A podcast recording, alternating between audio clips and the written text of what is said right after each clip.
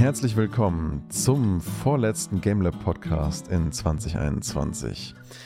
Vor kurzem, beziehungsweise gerade mal ein paar Tagen, liefen die Game Awards 2021. Und darüber möchte ich heute mit David und Stefan wieder reden. Erstmal ein herzliches Hallo an euch beide. Hi. Hallo. Hi. Na, wie geht's euch heute? Ähm, gut, fantastisch. Wir haben die Woche mit sehr viel ähm, Minecraft-Zusammenspielen verbracht und es war ähm, sehr schön. Ja. Den Eindruck hatte ich von außen betrachtet auch, ja. Ja, also Minecraft und Diablo 3 tatsächlich, ich spalte mich gerade. Mhm. Ich erlebe das selten, dass Stefan irgendwie sagt, ich kann heute Abend das und das nicht spielen, denn ich muss was anderes spielen.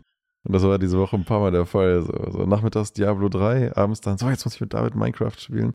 Ähm, was, was ist da los? Warum hatte ich das so krass äh, angefixt? Ich meine, dass David das seit Jahren spielt, das weiß ich ja. Aber Stefan, was, ähm, wie kommt's? Hm, also ich habe ja schon früher, ich fand PixArk zum Beispiel richtig, richtig toll. Ist im Endeffekt Minecraft mit Ark verbunden, also mit Dinos-Themen und so. Und dann hatte äh, eine Streamerin, Zero G, einen Minecraft-Server gemacht. Dann dachte ich, ja, komm, da will ich mal mit drauf, das will ich mir angucken. Und dann sind wir da drauf und du, du warst da ja, bist da ja auch drauf.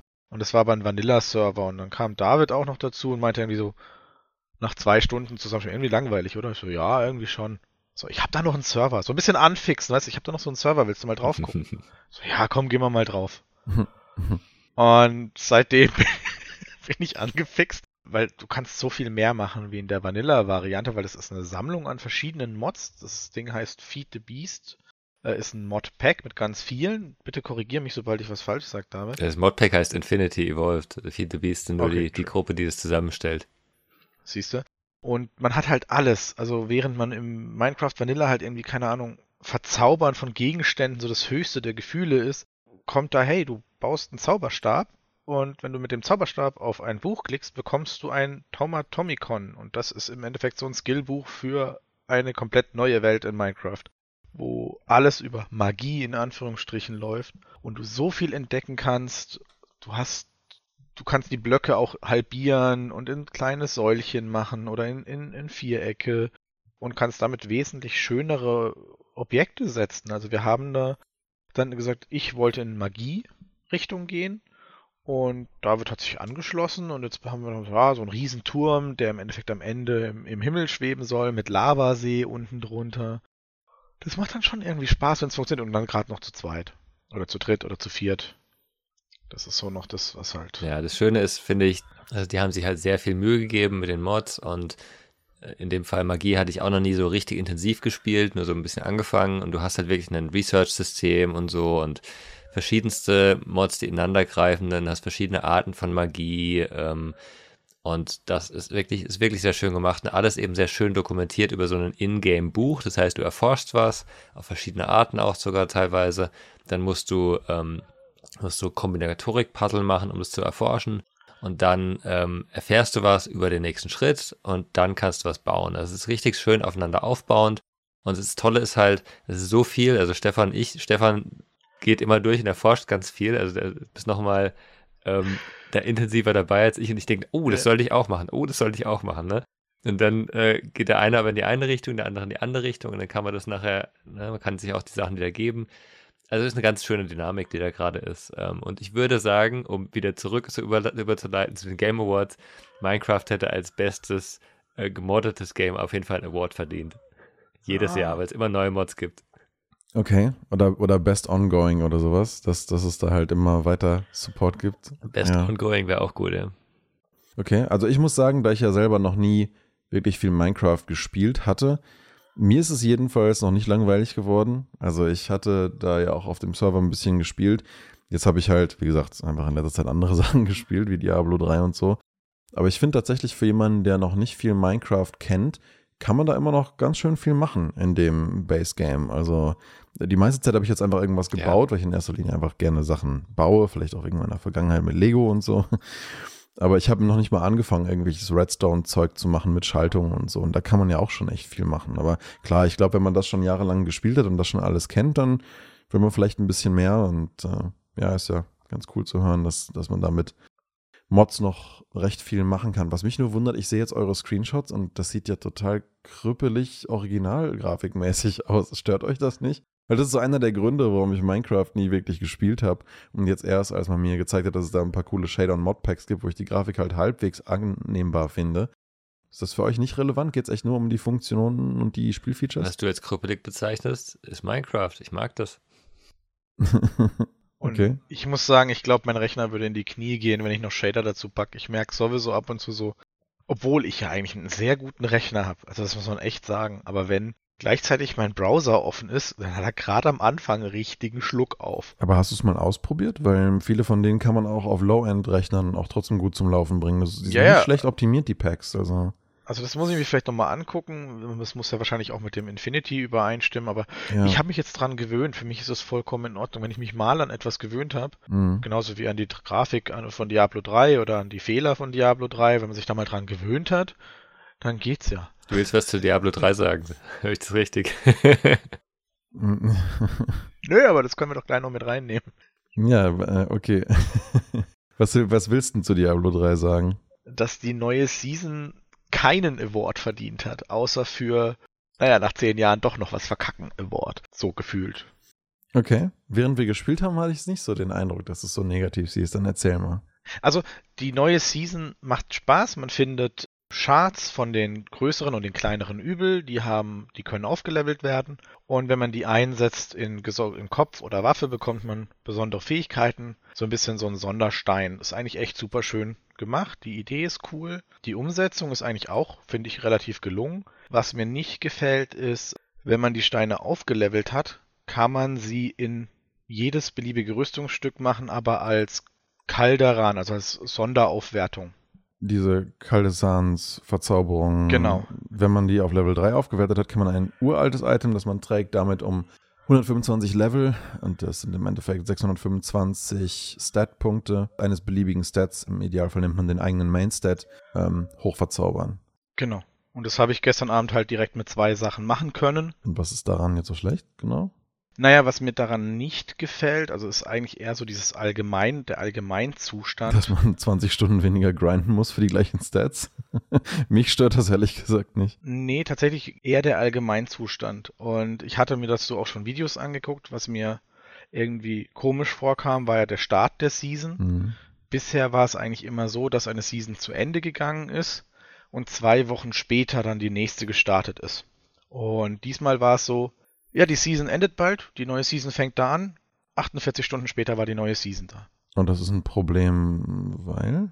Weil das zum, in Asien zum Beispiel zu einem Bug geführt hat, wo man beim Rebirthen der alten Season-Charaktere sein komplettes Equip und Level behalten hat. Komplettes Equip? Mhm. Inklusive der Ethereal-Waffen, die uns ja abgenommen wurden. Ah, die, äh, was? Die hatten die auch noch? Ja, die hatten sie auch noch. Aha. Was natürlich dazu geführt hat, dass der komplett zurückgesetzt wurde und die Season neu gestartet werden musste.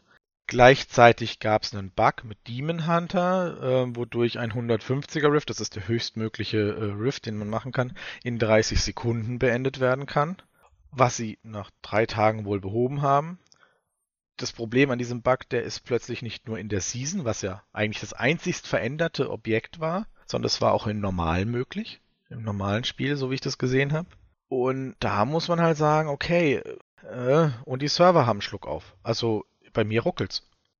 Also bei mir habe ich echt das Problem, dass ich mit der Geschwindigkeit durch die Gegnermengen, wir hatten es ja schon früher, dass es irgendwie sich langsam so ein bisschen hakt. Das hakt jetzt halt und das ist so ein Ding, wo ich mir denke, so, hey, das ist eigentlich nicht so, so toll. Aber liegt es am Server, wenn es hakelt? Ist doch lokal alles. Ja, also ich habe Ei, Also bei mir läuft's perfekt flüssig. Ich habe jetzt auch nicht von anderen Leuten gehört, dass es ein Problem wäre. Bei Diablo schon. 2 ist uns das ja als Rubber Banding aufgefallen und das ist definitiv Ja. ein Serverproblem. Aber hier Genau. kann ich das zumindest das Problem äh, nicht replizieren. Vielleicht haben sie die Klasse, die du spielst, mit dem entsprechenden Bild nicht gut genug optimiert, dass sie auf deine Art von Rechnersystem sauber läuft. Das kann sein, aber ich habe tatsächlich auch gehört und nachgeguckt. Also da gibt es auch eben Videos, wo sie sagen, das haben die nicht im Griff mit dem Server. Ähm, da gibt es Probleme. Und ich finde, das Spiel ist zehn Jahre alt und es ist cool mit den Seasons, aber das hört sich halt so nach sehr vielen Problemen an, die eigentlich bei einer Firma wie Blizzard weniger verzeihlich sind. Naja, du, normalerweise würde ich da ja zustimmen und ich bin ja auch wirklich arg überrascht worden dieses Jahr, wie schlimm sich Blizzard doch wirklich teilweise mit der eigenen firmeninternen Politik äh, gezeigt hat und auch nach außen in ihrer allgemeinen Kommunikation. Aber was den Zustand von Diablo 3 angeht, also ja, bis auf die, das mit der Ladder, das sehe ich als Problem. Das ist ein Bug, den sie nicht ähm, gescheit in den Griff gekriegt haben rechtzeitig. Kann ich sonst irgendwie nicht so richtig bestätigen, dass dieses Spiel jetzt in einem so schlimmen Zustand wäre, dass das jetzt gerade irgendwie so gar nicht geht. Also ich meine, wir haben ja jetzt auch beide bestimmt so 20, 25 Stunden unsere Charaktere gespielt und ja, ja. Also das Einzige, was mir jetzt eben aufgefallen ist, ist halt, ja, nee, weiß ich nicht, ehrlich gesagt. Hm. Ja, also ich muss sagen, das sind auch Sachen, also ich spiele es gerne, ich werde es auch weiterhin spielen, es sei denn, ich kann es nicht weiterspielen, weil es, mein Server, weil mein Rechner, der macht das eigentlich mit. Äh, das wird mich wundern, dass da irgendwo was im Argen wäre weil ich merke es dann halt schon teilweise, wenn ich halt durchreite und dann sind da halt irgendwie, keine Ahnung, ich bin an 150, 200 Mobs vorbeigeritten, die halt im Nachhinein noch sterben, dass es dann plötzlich anfängt so leicht zu hakeln. Und da dann so, hm, okay, woran liegt's? Aber ich habe dann eben ein bisschen rumgeguckt, ich habe mir ein paar Videos angeguckt, eben auch über die Bugs, was da war und mit dem Restart in Asien, dass es tatsächlich wohl von Blizzard Seite aus ist. Und auch schon eben, wir hatten ja auch ein ich kann mich nicht erinnern, dass es so starke Eingriffe in die Seasons gab wie dieses Mal bisher. Das kann ich so, weiß ich nicht, das kann ich nicht sagen. Ich habe 17 Seasons nicht gespielt ungefähr. ja, okay, das hab, stimmt auch. Oder 16. Ich habe 1, 2, 3 und in 3 habe ich aufgehört und dann habe ich erst wieder bei 18 angefangen. Ja, dann lass die in den letzten sechs Seasons nehmen. Ich erinnere mich dann. Aber man merkt, glaube ich, schon auch Blizzard langsam an, dass das Ding 10 Jahre alt ist, weil jetzt fangen sie langsam an, Season Boni von den ersten 1, 2, 3 mhm. zu wiederholen. Also die Transmogrification von der allerersten Season, die kann man jetzt in dieser, in Nummer 25, wieder bekommen nach, ja, nee, wann haben sie mit den Seasons angefangen? Vor, ich glaube, eher so acht Jahren oder so. Das war nicht direkt zu Release. Ich glaube, das hat schon zwei Jahre, ein, zwei Jahre gedauert, bis die Seasons da kamen. Hm. Vorher haben sie ja genug anderes dran rumgeschraubt. ja, das ist richtig. Mit Auktionshaus entfernen und so Krams. Aber ich glaube, also ich würde denen definitiv, um wieder die Brücke zurückzuschlagen, definitiv kein Ongoing Award geben. Oder überhaupt einen anderen im Moment. Nein, da gibt's bestimmt, da gibt's bestimmt bessere. Okay, ja, dann äh, lasst uns doch ruhig mal ein bisschen reden über die, ähm, über die Game Awards, wer da so was gewonnen hat, ob wir davon irgendwas gespielt haben, ob wir das auch so sehen oder eher nicht. Ja, ich finde, das, das ist mein größtes Problem dieses Jahr. Ich habe nicht so viele aktuelle Spiele gespielt. Ja. Das heißt, also maximal eines der Spiele, die überhaupt nominiert waren, habe ich gespielt. Das heißt, ich habe nie einen Vergleich. Mhm ob das wirklich jetzt besser war als die anderen Spiele oder ganz selten. Für manche Spiele habe ich was gehört, für manche Spiele aber auch gar nichts. Also ist für mich nicht ganz so einfach, dieses Jahr die Sachen so ein bisschen zu, zu bewerten. Ja, finde ich auch so. Mir ist beim Drüberschauen vor allen Dingen eines aufgefallen. Viele Spiele in vielen dieser Kategorien interessieren mich einfach nicht mehr. Entweder weil ich nicht die Zielgruppe bin oder es nicht in meine Richtung vermarktet wird oder ich mir einfach andere Spiele wünsche oder die nicht mehr produziert werden. Ich weiß es nicht. Ein paar der Winner habe ich selber gespielt und definitiv auch für die besten Games in dieser Kategorie empfunden. Das liegt aber auch daran, weil das jeweils die Games waren, die als einzige für mich in Frage kamen, sie überhaupt zu spielen. Mhm. ähm, aber wir können ja mal, wir können ja mal äh, durchgehen. Das erste, äh, wollen wir die Liste von unten nach oben, also von, von min, weniger relevant zu relevanter durchgehen oder gleich einfach from the top? Ich will es from the top machen. Ja. Okay. Ja, komm. Game of the Year ist It Takes Two. Kann außer mir dazu überhaupt irgendjemand was sagen? Ja, natürlich. Du hast uns ja erzählt, wie toll es ist. ja. ja. ja. also ich habe, äh, man muss ja sagen, also nominiert waren halt Deathloop, Metroid Dread, Psychonauts 2, Ratchet Clank Rift Apart und Resident Evil Village. Ich glaube, bis auf das Rift Apart und Deathloop, die Stefan beide ein bisschen angespielt hat, haben wir sonst, glaube ich, hm, also hm, sagen wir die anderen drei halt recht wenig. Resident Evil Village soll ja ein sehr gutes Horror-Game sein, aber Horror-Game Horror. ist halt sehr nischig, ne? Das gewinnt in der Regel halt eigentlich nicht so wirklich. Ratchet Clank hätte so ein, ich sag mal, Durchschnitt von Leuten ansprechen können, die halt so ein bisschen Entertainment haben wollen. Wie weit hattest du es eigentlich gespielt, Drift Apart? Äh, eine Stunde. Okay. also das ist, glaube ich, mehr so als Tech-Demo auch gespielt, um zu gucken, wie das mit den Rifts und Ladezeiten ja. und Welten und so weiter ist. Ne? Das hattest du ja damals erzählt. Auch und eben auch mit dem Controller und es war mir einfach zu viel. Also der Controller könnte da ja. eher zweckentfremdet werden, als ihn als Controller zu benutzen. Ja, das finde ich halt nicht so cool. Ähm, aber ich muss sagen, von der Liste ist It Takes Two einfach von dem, was ich davon gehört habe, ich habe es ja nicht gespielt, was du erzählt hast, einfach wirklich die beste Wahl und hat vollkommen zu Recht gewonnen. Warum ähm, ich das Ding halt so toll finde, hat vor allen Dingen zweierlei Und Ich werde jetzt versuchen, über die einzelnen Dinge nicht so wahnsinnig viel zu erzählen. Das zieht jetzt, erstens zieht es ein bisschen in die Länge, zweitens habe ich dann nächste Woche nichts mehr zu erzählen zu manchen Spielen. Ja, so.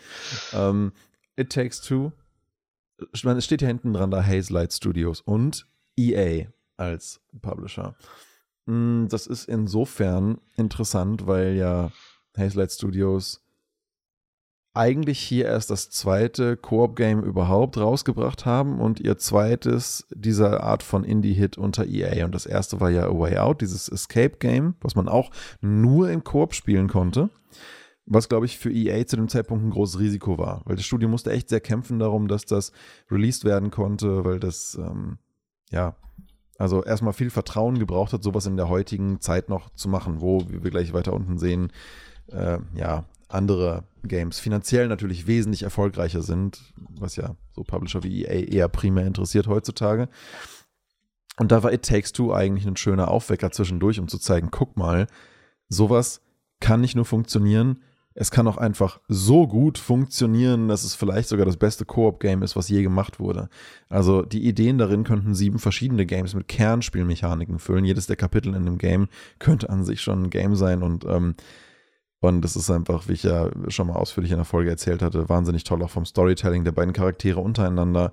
Es war eine einzige absolut magische Reise, die ich wirklich nur jedem empfehlen kann. Also It Takes Two ist in meinen Augen auch eins der besten Koop-Games, was je produziert wurde. Und in meinen Augen, warum auch nicht, zu Recht Game of the Year. Ich hätte es vielleicht einem anderen Game gegeben, aber da es dieses Game in gewisser Weise schon mal gab, ist es vielleicht besser, wenn ein neues Game dieses äh, Ding abräumt. Außerdem auch als Signalwirkung, um halt zu zeigen, hey, kleine Studios können auch geile Indie-Titel machen und manchmal haben auch große Publisher dann Vertrauen da rein, es trotzdem rauszubringen. Auch wenn sie vielleicht denken, das funktioniert nicht.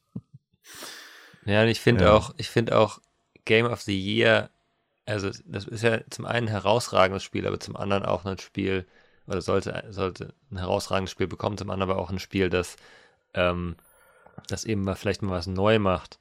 Und also ganz ehrlich, mhm. Deathloop finde ich immer noch ist, obwohl ich es nicht durchgespielt habe, ein sehr gutes Spiel. Aber es ist jetzt nicht dieser, boah, alles neu. Das ist einfach ein sehr gutes Spiel. Nicht richtungsweisend. Genau. Oder? Und das finde ich Two, so wie du bei einem sagst, Game of the Year. Ja, genau. Ich weiß nicht, ich habe Psychonauts ja. 2 nicht gespielt. Psychonauts 1 war auch ein sehr, sehr geiles Spiel, muss man sagen. Und Psychonauts 2 mhm. soll auch gut sein. Aber ich weiß halt nicht, wie gut. Ne? Ja, ja. Also ich hatte das immer mal wieder auf meiner To-Play-Liste, aber irgendwie habe ich es dann doch nicht gemacht. Ich habe auch den Einser damals nie wirklich ganz fertig gespielt. Mhm. Ähm, insofern, da kann ich auch nicht wirklich was zu sagen, aber ja.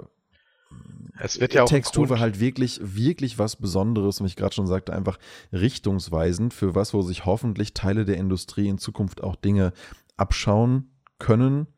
Und wenn ein Spiel sowas schafft, dann denke ich, ist es auch ganz gut, bedient, damit halt Game of the Year zu gewinnen. Mhm. Weil es dann halt ja auch so ein bisschen gezeigt hat, was, was war in diesem Jahr wirklich besonders in der gesamten Industrie und ich denke, das ist es auf jeden Fall gewesen. Aber Deathloop hat ja Best Game Direction gewonnen, ne? Ja, ehrlich gesagt, ich weiß nicht so richtig, was Best Game Direction ist. Also so, so richtig, richtig, was, was damit. Äh ja, also ich finde es ehrlich gesagt auch gar nicht so, gar nicht so einfach. Vielleicht hätte man dafür die Announcements nochmal im Detail gucken müssen, mhm. aber äh, im Prinzip, also so wie ich das sehe, ist es sowas zwischen ähm, ähm, Level-Design und, und Event-Management und so das, das, das, das, ganze Game, das ganze Game Design im Allgemeinen, so das Zusammenspiel der ganzen Elemente. Ähm, Direction im Film ist ja auch derjenige, der halt quasi ne, dirigiert, dass das alles was wird als, als Regisseur. Mhm. Ähm, könnte ich mir vorstellen, dass das hier damit gemeint ist. Äh, an sich finde ich es aber irgendwie einfach nur eine erweiterte Kategorie von, weiß ich nicht, Game of the Year oder so. Es ist halt, ist halt, halt eben, also klar, es gibt einen, einen Creative Director, der, der über allem steht und der, der, der alles zusammenhält irgendwie, aber es ist ja trotzdem kein, keine One-Man-Show bei diesen Projekten, meistens, wenn es größere sind nee. vor allem. Und, du äh, kannst noch so ein guter Game Director sein, wenn deine Leute operativ nicht auch wirklich gut implementieren. Ja dann wird es halt auch nicht ein Game of the Year. Also insofern, ich weiß nicht, ich finde das so ein bisschen redundant, die Kategorie. Aber das ist ja, das ist, also ich habe das bei einigen Kategorien gesehen. Es ist halt immer so bei diesen Awards, du fängst mit wenig an und jedes Jahr kommen neue dazu, ne? Und es werden immer mehr, immer mehr, mhm. immer mehr, damit auch jeder irgendwie irgendwas kriegt, ne? Und damit sie sagen können, wir haben vier ja. Awards gewonnen. Und obwohl mhm. zwei Awards davon ja. vielleicht fast dieselben sind. Ja, das wollte ich gerade noch zu Diablo 3 sagen. Deren großes Problem ist, dass sie halt Probleme in dem Game nicht lösen, indem sie halt Dinge umändern, sondern sie machen immer neues Zeug dazu. Dazu, dazu, dazu, dazu, dazu. Ja die, die können einfach irgendwie Sachen nicht entfernen, wo sie merken, oh, das war vielleicht doch nicht so die beste Idee. Oder halt mal ein Level-System rebalancen. Nein, stattdessen gibt es irgendwie aber Milliarden von Schaden, aber Milliarden von XP, unendlich Paragon-Level. Level 70 sagt eigentlich überhaupt nichts mehr aus. Ja, ist auch keine Reise zu Level 70, eine schwierige wie äh, Level 99 in Diablo 2 zu erreichen oder hat irgendeine Bedeutung. Nein, es wird einfach immer, wenn man das Gefühl hat, man muss in Diablo 3 irgendwas verändern, immer nur draufgepackt. Neues Feature, neues Feature, neues Feature. Und das ist einfach meiner Meinung nach heutzutage so üblich geworden. Probleme durch immer mehr Stuff ja. probieren zu lösen. Aber in meinen Augen ist es einfach keine gute Problemlösestrategie. Es ist einfach nur mehr vom Gleichen. Und ich finde, das sieht man bei den Game Awards auch, ja. So, oh, es haben nicht genug Games Awards gekriegt, was können wir machen? Hm, mehr Awards. ich finde, das sieht man, also ich weiß nicht, es gibt dann halt so dieses Best Indie und Best Debut Indie zum Beispiel. Hat es beides das gleiche gewonnen. Ja. Aber eigentlich heißt es ja nur, das eine gewinnt das beste Indie-Game und das, den anderen Award gewinnt das beste Indie-Game, wenn es das erste Game von diesem Studio war. Und ich weiß nicht, ob das, ob das wirklich so ein aussagekräftiger Award ist. Ja, vielleicht als Signalwirkung dazu, wenn ein Studio gerade anfängt loszulegen. Und ja, es gibt schon also Indie-Studios, die sehr viel, sehr, sehr, sehr viel Erfahrung haben. Ne? Ich finde das schon ganz cool, weil, weil also sowohl Kena als auch Sable, die ja beide für Best Debut Indie ähm, äh, nominiert waren, sind schon sehr geile erste Spiele, wobei das nicht stimmt bei Sable. Mhm. Die haben ja schon andere Spiele gemacht. Also, ne, das ist auch wieder die Sache. Warum ist Sable da eigentlich drauf? Die haben ja andere Spiele davor gemacht, noch ein bisschen, glaube ich. Also, ja, und ähm, also Best Debut Indie für Kena kann ich insofern ähm, ganz gut nachvollziehen, als dass die ja vorher ein Animationsstudio waren. Genau. Und sind ja quasi ein bisschen umgesattelt jetzt in Richtung Games. Und insofern kann man definitiv schon sagen, dass es ein Debüt ist, aber halt mit so viel Background-Wissen aus einem anderen Bereich, wo man dann sagt, okay, da kommen dann, da gehen wir jetzt mal in eine andere Industrie und ähm, machen also ich, da mal was richtig Cooles. Aber Stefan, du wolltest noch ja, was sagen zu, äh, zu den Unterschieden der beiden schon, Kategorien. Ne? Ich hatte schon Angst, man hört mich nicht, weil ich schon seit fünf Minuten irgendwie so, hey, hey. Mindestens. Äh, nein, 50 Sekunden. Äh, ich finde dieses Hinzufügen von Kategorien gar nicht so schlecht. Also ja, auf der einen Seite könnte man sagen, ja, die wollen sich mit äh, mit, mit Awards zumüllen. Auf der anderen Seite wächst die Industrie und es kommen, sagen wir mal, alle zwei, drei Jahre, nicht jedes Jahr, vielleicht auch neue Bereiche hinzu, die durch das Wachsen der Industrie ja erst entstehen. Also mhm. zum Beispiel nehmen wir VR zum Beispiel. Das ist etwas, was vor zehn Jahren, wenn es den vor zehn Jahren schon gegeben hätte, gar nicht drauf wäre. Hätte man dann die Awards nicht angepasst, dann gäbe es für VR-Spiele eventuell nie einen Award. Ja. Und das finde ich durchaus in Ordnung. Natürlich sind bestimmte Kategorien eventuell so, hm, okay, muss das jetzt sein, so wie äh, dieser Game Direction äh, Part, aber bei vielen Sachen, eben wie zum Beispiel Best Indie oder Best Debüt Indie, da finde ich es schon wieder, wie du sagst, da wird relativ wichtig. Die einen sind vielleicht schon seit 20 Jahren im Geschäft, äh, da könnte EA dann hingehen, ach wisst ihr was, ihr macht jetzt mal kurz ein Indie und dann räumen wir den einfach ab, weil da ist das Know-how drin. Und auf der anderen Seite bleiben dann so Debüts, so kleine Firmen vielleicht hinten dran. Und naja. Kena oder Valheim, Valheim auch ein Spiel, das echt super ist. Also für das, was es tut und wofür es da ist, hat es super eingeschlagen. Es war ein super Start in der Streaming-Community. Und es ist ein Spiel, das auch frische Ideen reingebracht hat, beziehungsweise bestehende Ideen gut vervollständigt hat. Ja, aber es, es geht darum, die besten Spiele des Jahres zu küren. Und jetzt schaust du dir mal an, genau in diesem jetzigen Beispiel, wir haben Best Indie, wir haben Best Debut Indie. Es ist mhm. beides mal dasselbe Spiel, weil keiner einfach das beste Spiel war. Es war ein Debut, ja, aber es war halt insgesamt auch das beste Spiel. Und die ja. anderen Spiele haben deswegen nicht gewonnen. Und wenn einer wirklich von, von neu dazukommt und ein geiles Spiel macht, dann gewinnt er auch Best Indie, offensichtlich. Ne? Ja, und das Debüt könnte ja einfach auch anhand der Zahlen mal sein und nicht der Meinung. Also Weil das sind ja alles irgendwie auch, also Ja. Ja, du aber kannst es ja eventuell, scheiße. Aber Ja. eigentlich kann man ja, eigentlich kann man ja, ja Best Indie, ähm, wenn es kein Debütgame in einem Jahr gibt, so, kann man eigentlich, ne, Ja? man müsste, ähm, äh, eigentlich, also entweder gewinnt man, glaube ich, wie du gerade schon sagst, David, beide Kategorien, oder es gibt in dem Jahr kein Debüt. Also könnte ich mir vorstellen. Ich bin mal gespannt, wie sich das über die nächsten Jahre entwickelt mit Mhm. diesen beiden Kategorien. Aber äh, wie du schon sagst, meine These dazu ist auch, wenn du halt neu rauskommst mit einem Spiel und das ist das bei weitem beste Debüt, dann werden die Chancen ziemlich hoch sein, dass du auch allgemein Best Indie Game gewinnst. Außer natürlich, es gab wenige Debüts und die sind vielleicht alle so mittelgut und eins davon ist besser und es gab trotzdem ein viel besseres Indie Game an anderer Stelle. Ja, eben. Also Also wenn Ja. jetzt, wenn jetzt nächstes Jahr von Kena äh, ein neues Spiel rauskommt irgendwie und es ist immer noch sehr, sehr geil, dann haben die anderen vielleicht für Best Indie keine Chance. Oder die mhm. neuen. Also ich, es kann schon sein, dass ein anderes Spiel gewinnt, aber ich meine halt so rum, also wenn das Debüt richtig gut ist, dann gewinnt es auch. Und wenn Ja, nicht, dann halt ja. nicht, ne? Ja. Und ich meine, es geht um das beste Spiel. Es ist immer noch, also wir können auch das beste Debüt-Indie aus äh, Zentraleuropa und das beste Debüt-Indie aus Westeuropa und das beste Debüt-Indie aus Nordeuropa machen, aber Mhm. dann hast du halt nochmal vier neue, ne? Ja, ja. Dann machst du halt so eine Art Competition draus. Ja, aber ich muss auch sagen, also ich habe bei Kena jetzt nur ein paar Stündchen gespielt, aber das, was ich davon gesehen habe, das war wirklich absolut magisch. Ich habe mich ja schon mal in einem Podcast drüber ausgelassen. Das ist wirklich fein. Ich hoffe, ich finde über die Feiertage mal ein bisschen Zeit, da weiter reinzuschauen, weil das ist echt äh, atmosphärisch und vom Sound und allgemeinen grafischen Design einfach unglaublich immersiv und cool gemacht. Also, für mich vollkommen zu Recht beides verdient. Also, ja, du hast es ja auch durchgespielt. Genau. Ne? Du warst ja auch super mega angetan. Und wann ist Stefan schon mal uneingeschränkt von irgendwas super Also, angetan? Ich meine, man muss ja auch sagen, die Auswahl zum Beispiel bei Best Indie, ich glaube, das haben wir noch gar nicht gesagt, waren 12 Minutes, Death's Store, Kena, äh, Inscription und Loop Hero. Und ich habe von diesen fünf Spielen halt drei gespielt, eins gesehen und eins nur gehört, also 12 Minutes. Äh, klar, die Ankündigung, es hat sich immer gut angehört, habe ich aber nie gespielt und noch nie wirklich so ein richtiges Video gesehen.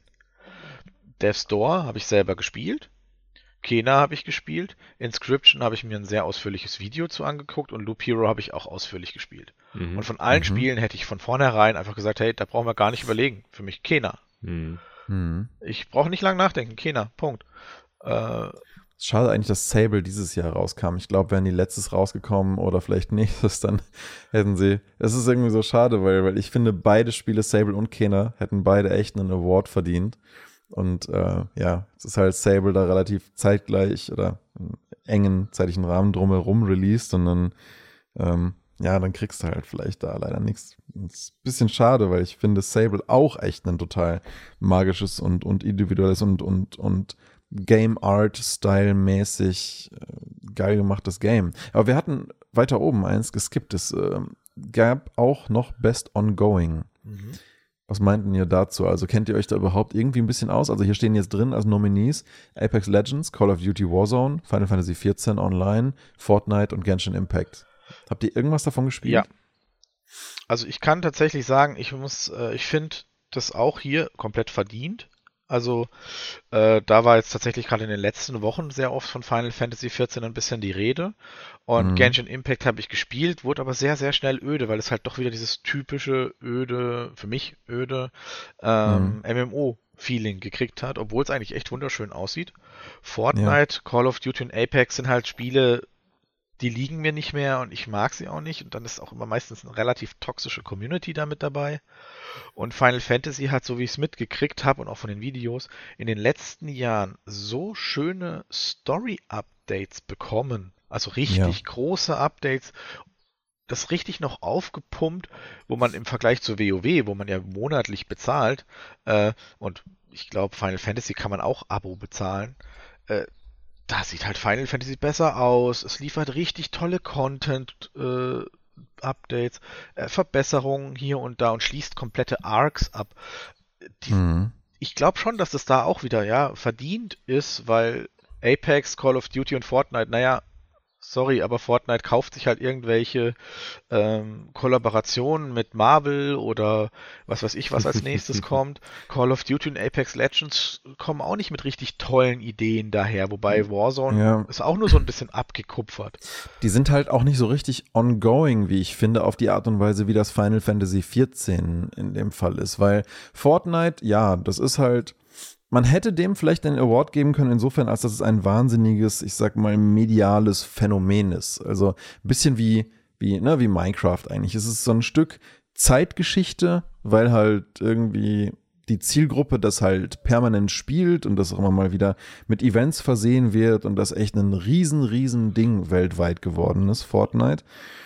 Insofern könnte man schon sagen, es ist halt irgendwie spannend, weil es ongoing ist, aber die Entwicklung, die Final Fantasy XIV hinter sich hat, ist einfach viel beeindruckender. Und ich glaube, zum Rest muss man gar nicht viel sagen. Call of Duty, okay, das, na, es ist halt Call of Duty, es ist halt mal wieder so eins und es ist halt auch in der entsprechenden Zielgruppe ein großer Hit, aber es ist halt, mein Gott, Also ist halt irgendwie auch immer mehr vom Gleichen. Und Apex Legends Ja. halt auch und Genshin Impact halt auch, obwohl es halt ein idyllisches MMO Zelda Breath of the Wild ist, aber halt auf eine Art und Weise, die halt schneller langweilig wird. Ne? Aber Final Fantasy XIV hat so eine krasse Entwicklung, qualitativ, Storytelling-mäßig und auch generell vom Support des Games hinter sich. Das war ja zwischendurch sogar mehrfach schon so gut wie tot oder beziehungsweise hat ähm, Reboots erlebt. ne? Square Enix halt, sie dachten erst, sie haben das ursprünglich ja produziert gehabt als Online-Game und das ist halt relativ gefloppt. Und weil sie das halt aber nicht akzeptieren wollten, dass es halt Mhm. so, so stehen bleiben könnte als Schaden und ihrer Marke eventuell Schaden als das Online-Game, was halt nicht funktioniert hat,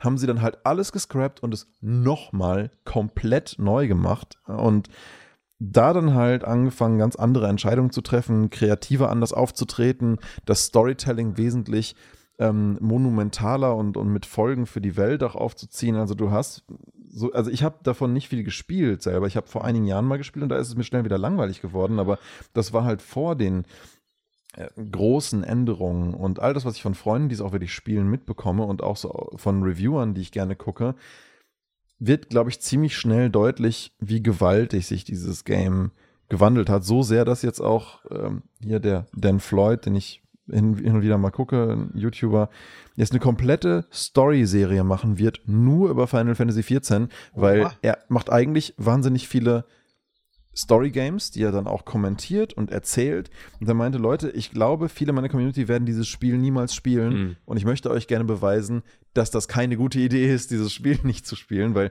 ich weiß, viele von euch haben Vorurteile gegenüber MMOs oder finden die Art von Stories, die daran erzählt werden, oftmals belanglos. Und ähm, meinte er, gerade die, die neueren Updates, gerade dieses Shadow und jetzt das Endwalker-Ding, der, die sind so dermaßen storygewaltig. Er weiß nicht, ob er jemals eine geilere, monumentalere, intensivere Story gespielt hat als in diesem MMO. Hm. Und ich mir, als ich das gehört habe, dachte ich mir so, krass, ich glaube, ich habe echt was verpasst. Weil so diese Art von Aussage ist halt was, das suche ich eigentlich dann in Singleplayer-Games und hoffe, dass irgendein Singleplayer-Game bei mir mal dieses Feeling kreieren kann.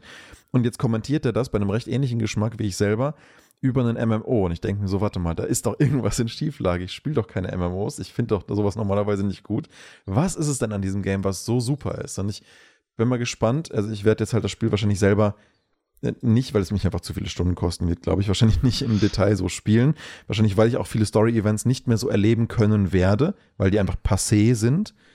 Äh, Was ich aber auch gut und mutig finde für ein MMO-Storytelling, weil das musst du eigentlich auch machen. Die Welt muss sich eigentlich auch verändern, wenn deine Story Gewicht haben soll. Mhm, ja. Da musst du halt den Mut dazu haben, Sachen halt nicht wiederholbar zu machen. Und dann, deswegen finde ich es dann so schade, weil ich, also was heißt schade, aber ich weiß halt dann einfach, dass ich bei bestimmten Punkten nicht dabei gewesen bin. Und das war ein unwiederbringliches Erlebnis, das deswegen für die Leute dabei waren, so gewaltig war, weil es quasi wie eine echte Story gewesen ist, die man live miterlebt und dann ist sie halt zu Ende. Mhm. Und dieses Erlebnis hatte ich eben nicht. Und deswegen, ich habe diesen Moment vielleicht verpasst, ich war dann nicht dabei, okay, aber das zeigt ja eigentlich nur umso mehr, dass der Publisher, in dem Fall Square Enix und Entwickler, dass die wirklich ernst nehmen, wie man halt in MMOs Stories erzählen muss, damit sie dort halt relevant sind. Weil ich glaube, es ist nichts, also für mich ist nichts schlimmer in einem MMO, warum ich dann auch immer sofort wieder aufhöre, als der Moment, wo ich merke, alles, was ich tue, ist klonbar und beliebig, weil es jeder andere genau jetzt gerade tun können muss. Es fühlt sich für mich einfach bescheuert an, wenn mir jemand in einem MMO erzählt, du bist der neue große Held, bla bla bla. Und du weißt halt, dass neben dir 100.000 andere Leute den gleichen Kram erzählt bekommen. Das fühlt sich eher an wie eine Gehirnwaschanlage, denn wie ein wirklich cooles, episches Erlebnis, ja. Als wollten die dich einfach so da reinquatschen, dass du angeblich ein Held bist, aber eigentlich bist du nur so genauso beliebig wie jeder andere auch, der neben dir gerade auf dem Server rumhockt.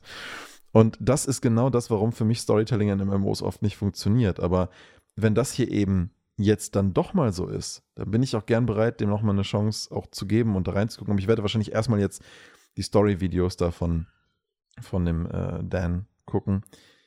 Ähm, einfach um mal so einen Eindruck davon zu kriegen, ob das wirklich so, so geil ist, wie er dann erzählt. Aber offenbar hat es ja aus unter anderem diesen Gründen noch absolut verdient, da in Best Ongoing drin zu sein und halt auch, und halt auch aus Publisher-Sicht, um halt mal zu zeigen, doch, ähm, wir, obwohl wir als Square Enix den Eindruck erwecken könnten, wir wollen immer nur alles Geld der Welt machen und wenn was nicht sofort funktioniert, dann kicken wir es. Mhm. Trotzdem zu sagen, nein, Final Fantasy ist uns zu wichtig, das müssen wir gut machen und es dann auch wirklich so gut zu machen, dass ich selbst von Freunden erzählt bekomme, die wissen, dass ich keine MMOs spiele, so bitte, spiel das, tu dir einen Gefallen, spiel dieses MMO. Ich auch so denke, so, hm, okay, da muss es ja schon echt extrem gut sein. Also, ja, vielleicht schon mal wieder ein Blick wert.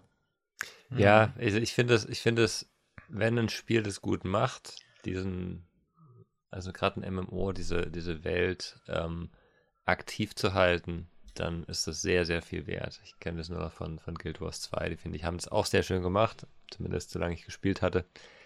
Ähm, und ich weiß nicht, bei Fortnite, bei Fortnite bin ich immer gespalten. Ich, ich kann sowas ja nicht spielen, ne? ich bin da überhaupt nicht der Typ dafür, aber ich finde, was sie machen von dem, von den Ideen, was ich sehe, ähm, ist schon immer ganz cool. Klar, diese Kollaborationen und sowas, die machen es denen vielleicht auch mal einfacher, die, die Spieler dabei zu halten, wenn sie plötzlich wenn du plötzlich als Iron Man spielen darfst, aber äh, sie machen auch manchmal ganz coole Sachen, glaube ich, so irgendwie die ganze Welt umkrempeln und sowas und so. Ja. Das hört mhm. sich immer ganz gut an, auf jeden Fall. Oder halt auch große andere Releases begleiten mit so einem Thanos-Event oder sowas. Genau, ja. Ja. Das wollte ich tatsächlich auch noch sagen, ähm, was vielleicht eben, vielleicht auch in dem Bereich, vielleicht für eine Zusatzkategorie zukünftig sprechen könnte. Weil, nein, also ja. weil mir ist eingefallen, die hatten ja auch in Fortnite dieses Konzert veranstaltet, was scheinbar richtig, richtig durch die Decke gegangen ist. So eine Art Live-Konzert.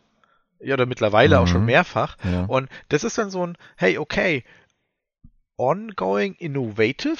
Ich meine, du hast ein ongoing Spiel, die könnten auch einfach nur noch abschöpfen mit dem, was sie machen, aber sie bringen halt gleichzeitig auch noch Neues rein. Es ist nicht wie, hm, gehen wir wieder zu Diablo 3, äh, ah ja, alle drei, vier, fünf, mittlerweile sechs Monate, schmeißen wir denen irgendwas wieder vor die Füße, damit sie weiter bei Diablo bleiben, sondern da steckt noch Idee dahinter. Also, oh, ey, komm, Corona, hier irgendwie keine Konzerte, hey, lass doch mal ein Konzert machen gucken, was passiert. Nun muss man aber auch dazu sagen, dass, glaube ich, ein Game wie Fortnite, was schon so einen riesigen Event-Charakter hat, sich auch mehr anbietet für solche Arten von Events. Mhm. Das, auf mich wirkt Fortnite viel mehr wie ein Minecraft denn wie ein Diablo. Echt?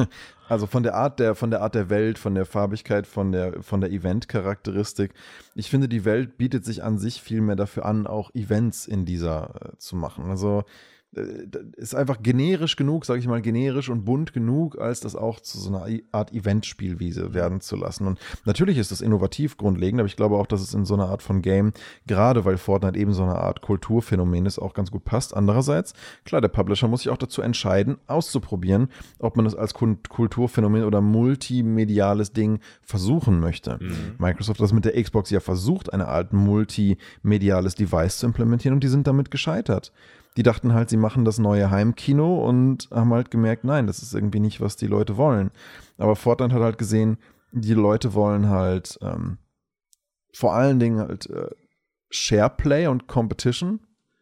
Also halt miteinander Erlebnisse äh, teilen und, und das halt als wirkliches Alltagskulturphänomen betreiben. Ich meine, so wie wir jeden Tag damals in der Schule irgendwie Counter-Strike im Lernzentrum gespielt haben, ähm, auf den Rechnern und, und, und sowas oder WoW halt so die Kulturphänomene unserer Zeit im Games-Bereich waren, ist jetzt halt Fortnite mhm. so das Ding, was halt auch die Schulhöfe dominiert, ne? Mhm. Ähm, die Leute dann irgendwelche Tänze lernen und so weiter. Ich weiß, das ist jetzt ja schon seit vielen Jahren so, aber ähm, ja, ich glaube, das ist einfach schon fast schon seine eigene Kategorie so ein bisschen geworden. Also Fortnite ist halt Fortnite. Ich weiß nicht, ob man das noch so richtig gut vergleichen kann. Vielleicht, ja. ja. Also, da gibt es eine Kategorie Best Fortnite. So. ja Best Fortnite Clone. Ja, oh, ja.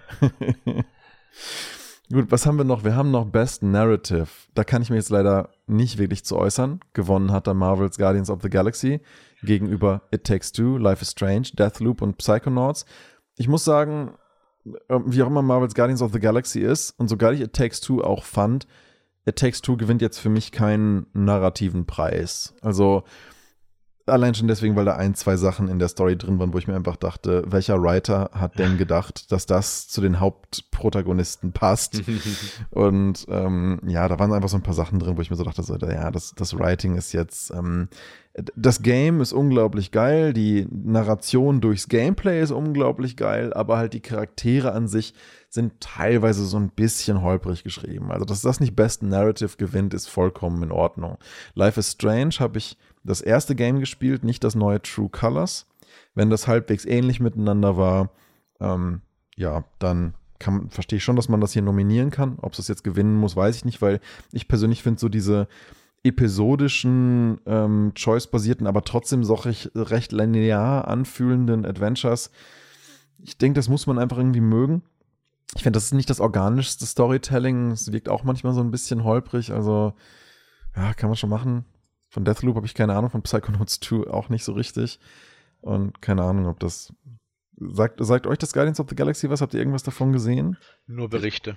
Gesehen, ja, soll sehr gut sein vom Gameplay her, aber ja. mich wundert so ein bisschen, dass es für die Story nominiert ist. Dazu habe ich jetzt nichts gesehen. Und ich meine, klar, mhm. Guardians of the Galaxy ist an sich ganz cool.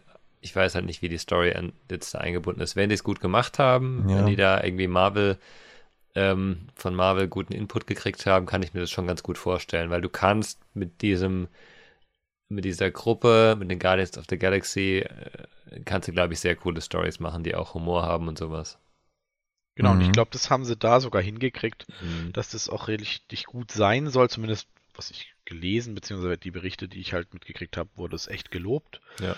Ähm, und ja, das, ich meine, mittlerweile sind ja die äh, Kritiker tatsächlich sehr kritisch mit Marvel, weil es kommt halt ständig was. Da sagt man halt auch, ja, es ist halt wieder das nächste Marvel-Spiel. Oder ebenso wie hier, es ist ein sehr gutes Marvel-Spiel. Und das ist, äh, wurde sehr also Ich wollte auf jeden Fall eigentlich auch mal reinschauen, aber ja, weiß nicht, es gibt noch so viel, was ich in meinem Regal stehen habe, das unbedingt mal gespielt. Moment. Gesundheit. So viel in meinem Regal stehen habe, das unbedingt mal gespielt werden muss dass ich da gar nicht weiß, ob ich da wirklich irgendwie die Zeit zu finden werde. Hm. Ich hätte eigentlich so ein bisschen gehofft, dass unter Best Narrative, eigentlich verstehe ich nicht, dass es da nicht nominiert wurde, nicht das steht, was Best Score and Music gewonnen hat. Und ähm, das ist halt Near Replicant Version irgendwas. Und da erstmal eine kleine Entschuldigung, also den Disclaimer cutte ich auch noch vor den anderen Podcast. Äh, es ist nicht nur Nuboe Uematsu, ähm, der Score and Music gemacht hat von Nier Replicant, sondern Keiichi Okabe und das auch schon für Nier Automata. Und das wusste ich eigentlich. Ich habe da nur irgendwie ein bisschen was durcheinander gebracht.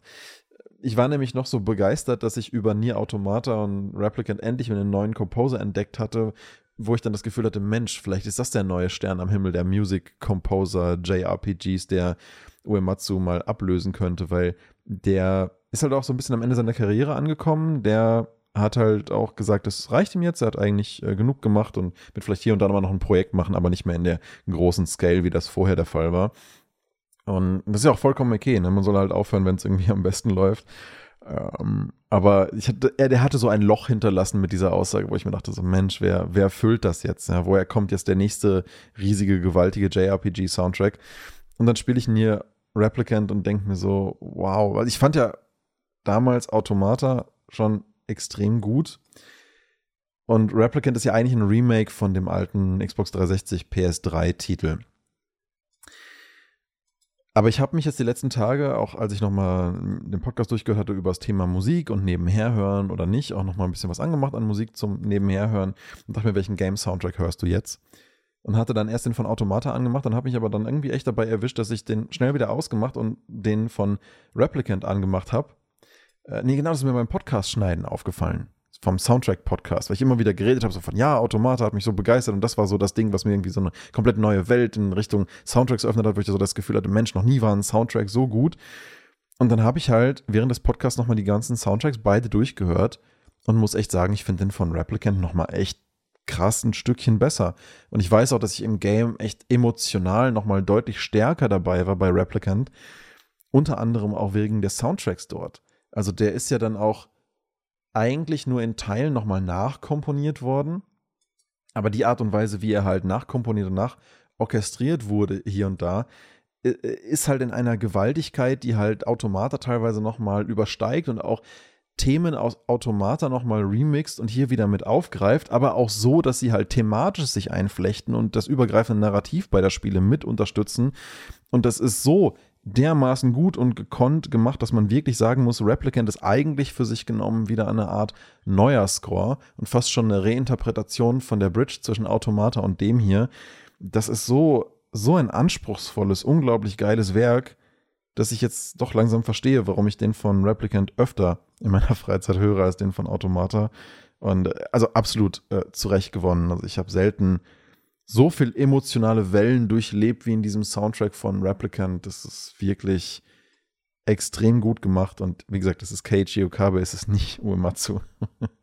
und ich hoffe, der wird uns noch viele, viele, viele coole Game-Soundtracks bescheren. Ich kenne die anderen ehrlich gesagt gar nicht. David, du könntest vielleicht noch ein bisschen was zum anderen Nominee Cyberpunk 2077 sagen. Da habe ich ja noch nicht groß reingehört, aber ähm, ich kann mir nicht vorstellen, dass, dass, dass, dass das getoppt wird. Das ist einfach ein zu großes Opus. Nö, aber, Cyberpunk kennt ihr irgendwelche hat, hat gute Musik, aber so richtig, so richtig toll fand ich es nicht. Ähm, mm. Mir fehlt halt Sable. Sorry.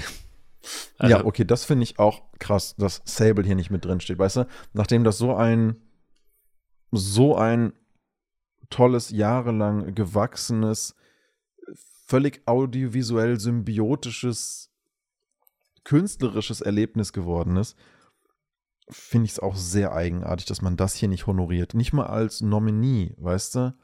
Also. Das sind halt die großen, die drin sind, ja. beziehungsweise die Art von Escape habe ich gerade nachgeschaut. Das ist auch kein großes. Da, da ist wohl auch ein Spiel, da geht es um einen, mhm. um einen Musiker. Ähm, das passt wahrscheinlich ganz gut. Es sieht auch interessant aus zumindest. Aber ähm, ja, bei den anderen, das sind halt irgendwie Deathloop, Guardians of the Galaxy, Cyberpunk, das sind halt, da sind gute Soundtracks drin, kann man, kann man sagen. Also ich fand auch Deathloop nicht schlecht, aber jetzt nicht so, boah, geil, geil. Ja, ja, ja, ja. Und dann hat Best Audio Design, Best Audio Design Forza Horizon 5 gewonnen. Ich meine, da kann ich echt nichts zu sagen. Das Ding sind halt Autogeräusche, ne? Was soll man dazu sagen? Gut, wenn die gut gemacht sind. Äh, ja, also ich meine, nichts ist bei einem Rennspiel wichtiger, als dass der Sound der Motoren geil ist und dass die Tiefenwahrnehmung vom Sound unterstützt wird und dass halt auch das Gefühl von Schnelligkeit davon irgendwie unterstützt wird oder so ein Vorbeirauschen oder was weiß ich was. Also man kann da schon viel gut oder halt nicht so gut machen. Und ich müsste es vielleicht mal spielen, um mir davon ein Bild zu machen, aber das Sounddesign in Racing Games ist halt schon maximal wichtig, ich finde. Ja, auf jeden Fall. Ähm, auf jeden Fall. Das mit Sicherheit, aber viel dazu sagen kann ich an der Stelle jetzt nicht, ich habe es halt nicht gespielt. Wir haben, wir haben wieder eins übersprungen, Best Art Direction haben wir übersprungen. Ähm, mhm. Und da muss ich sagen, ich verstehe Deathloop eigentlich sehr gut, weil die Welt schon sehr, sehr konsistent und sehr schön gemacht ist. Also die, du läufst irgendwo mhm. rein und das passt alles zusammen, dieses 50er, 60er Jahre ähm, Mix, äh, eher, 60, eher 60er, 70er Jahre so mit, mit, äh, mhm. mit futuristischen äh, Elementen. Das ist, ist echt gut gemacht. Also, es ist so ein bisschen 60s Punk. Ja, ne? so ein bisschen, ja, kann, kann man so sagen, ja. Das ist irgendwie echt richtig geil. Also ich habe jetzt ja auch erstmal nur die Screenshots gesehen, aber es ist wirklich ein unglaublich stimmiger ähm, also der Style sieht beim ersten draufgucken vielleicht ein bisschen chaotisch aus, aber er ist beim, beim, also er ist beim zweiten Hingucken unglaublich konsistent. Ja. Also Farbpalette, äh, Designelemente, Geometrie, äh, Leveldesign, ähm, Schriftzüge, äh, alles Mögliche, ja, auch die ganzen Wallpaper, die man findet, das ist alles unglaublich stimmig. Also vieles davon musst du nur einmal kurz einen Blick drauf werfen und weißt, ah, das ist Deathloop. Was halt ein guter Indikator dafür ist, dass das visuelle Branding unglaublich gut funktioniert hat und kompetent gemacht wurde. Also das äh, vielleicht nicht unbedingt mein Game, aber was, was Artstyle angeht, da hatte ich auch ein ähnliches Feeling, so ein bisschen wie bei Control. Bei Control brauchst du auch nur einen Screen angucken und weißt, welches Game du siehst. Ja. Und das ist hier auf eine visuell andere Art und Weise, aber von der Stimmigkeit und Konsistenz auf jeden Fall sehr, sehr ähnlich und nachvollziehbar. Mhm. Ja, ähm, vielleicht muss ich es doch mal spielen. Vielleicht, ja. Best Performance. Äh, ich habe davon nur Deathloop gespielt. Ich fand den, den Cold sehr gut performt und die, äh, die Juliana. Aber mhm. ähm, ich kann es nicht sagen. Ich weiß nicht, ob, ob Far Cry 6, also ich mag eigentlich Giancarlo Esposito total, aber ich habe von Far Cry 6 bisher nur Schlechtes gehört und die Videos sahen auch alle sehr holzig aus. Hol, äh, ja, ja, den Eindruck hatte ich ähm, auch. Also ich hätte ihm auch den Award nicht gegeben. Er ist ein unglaublich guter Schauspieler, hat sicherlich in Breaking Bad als Gus Fring jeden Award verdient, den er gekriegt hat. Ja. Äh, er ist eigentlich echt ein Schauspieler von Format, absolut. Und ich weiß nicht, ob es am Skript gelegen hat oder an der Rolle, ob die Entwickler einfach gesagt haben, wir brauchen Gus Fring, dann wird das schon geil. Äh, aber vielleicht irgendwie gar nicht so drauf geguckt haben, ob der wirklich zu dieser Rolle so passt.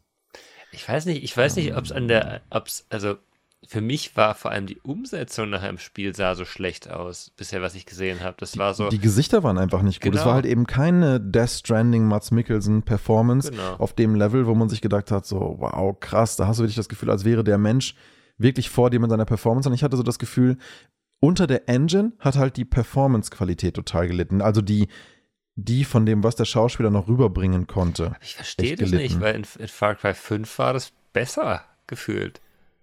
Mhm. Also ich fand in Far Cry 5 war die Performance ziemlich gut von den, von den Hauptleuten.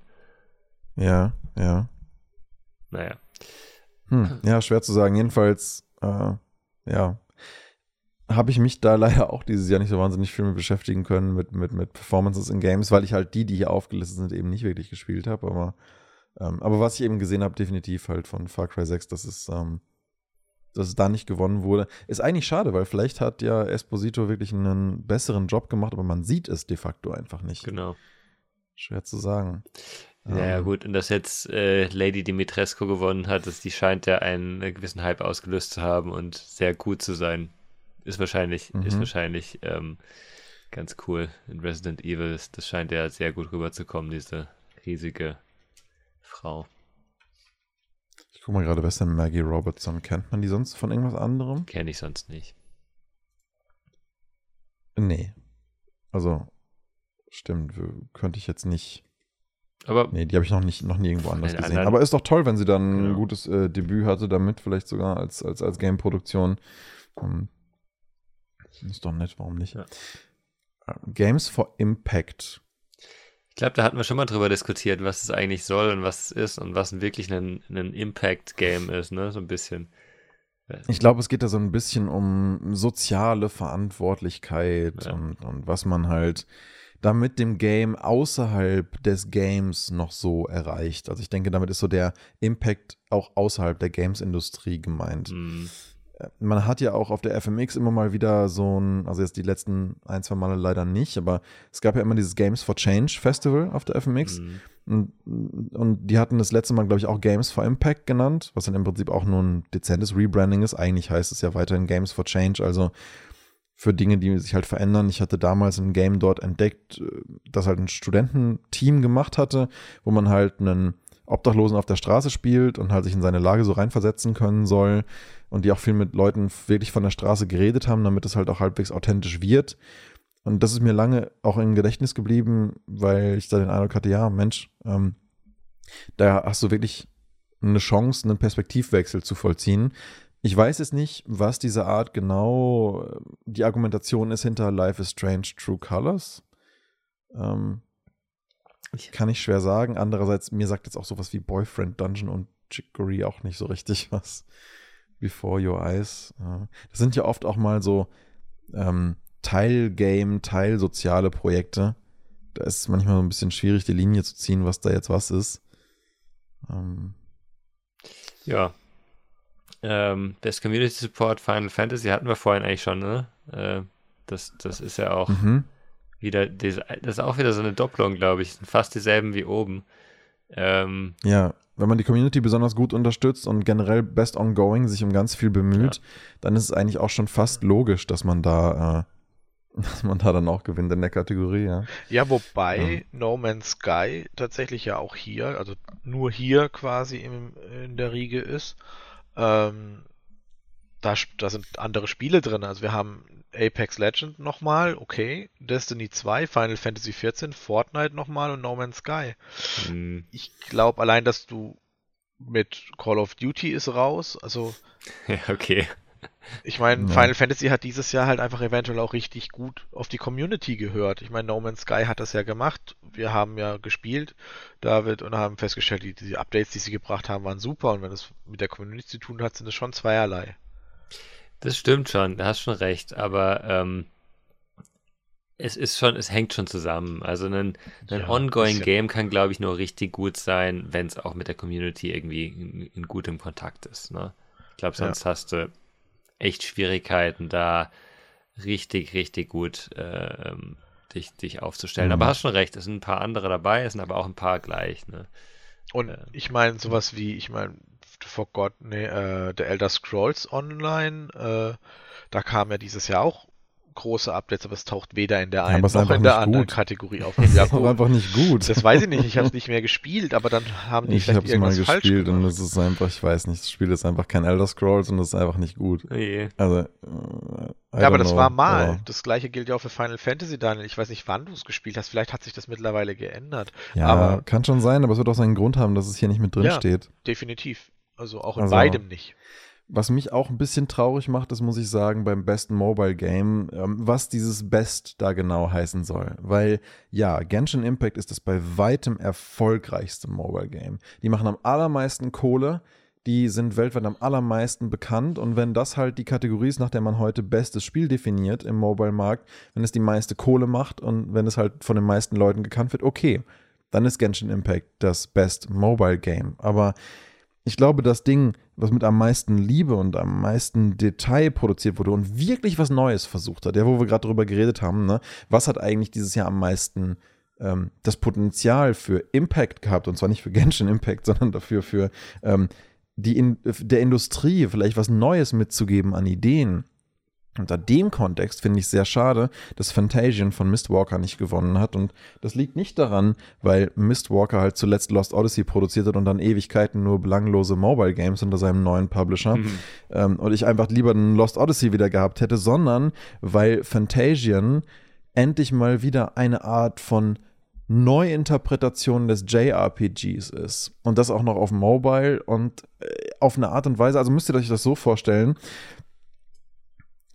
Fantasian ist im Prinzip schon wie ein JRPG, ein klassisches, aber sämtliche Sets sind handcrafted und zwar literally in echt handcrafted. Also jedes Set besteht aus echten Dioramen, die gebaut wurden und dann speziell abfotografiert und digitalisiert und dadurch einen ganz, ganz besonderen Charme und Style bekommen. Also sowas habe ich als Game einfach noch nie gesehen. Also es ist im Prinzip so ein bisschen wie das, wie Final Fantasy von damals, was halt bestechen konnte durch seine pre-renderten Hintergründe und dadurch halt viel mehr Atmosphäre hatte, als man in Live-Grafik überhaupt hätte machen können, haben sie es hier über tatsächlich echte gebaute Miniaturmodelle gemacht, die dann fotografiert, abgefilmt und digitalisiert.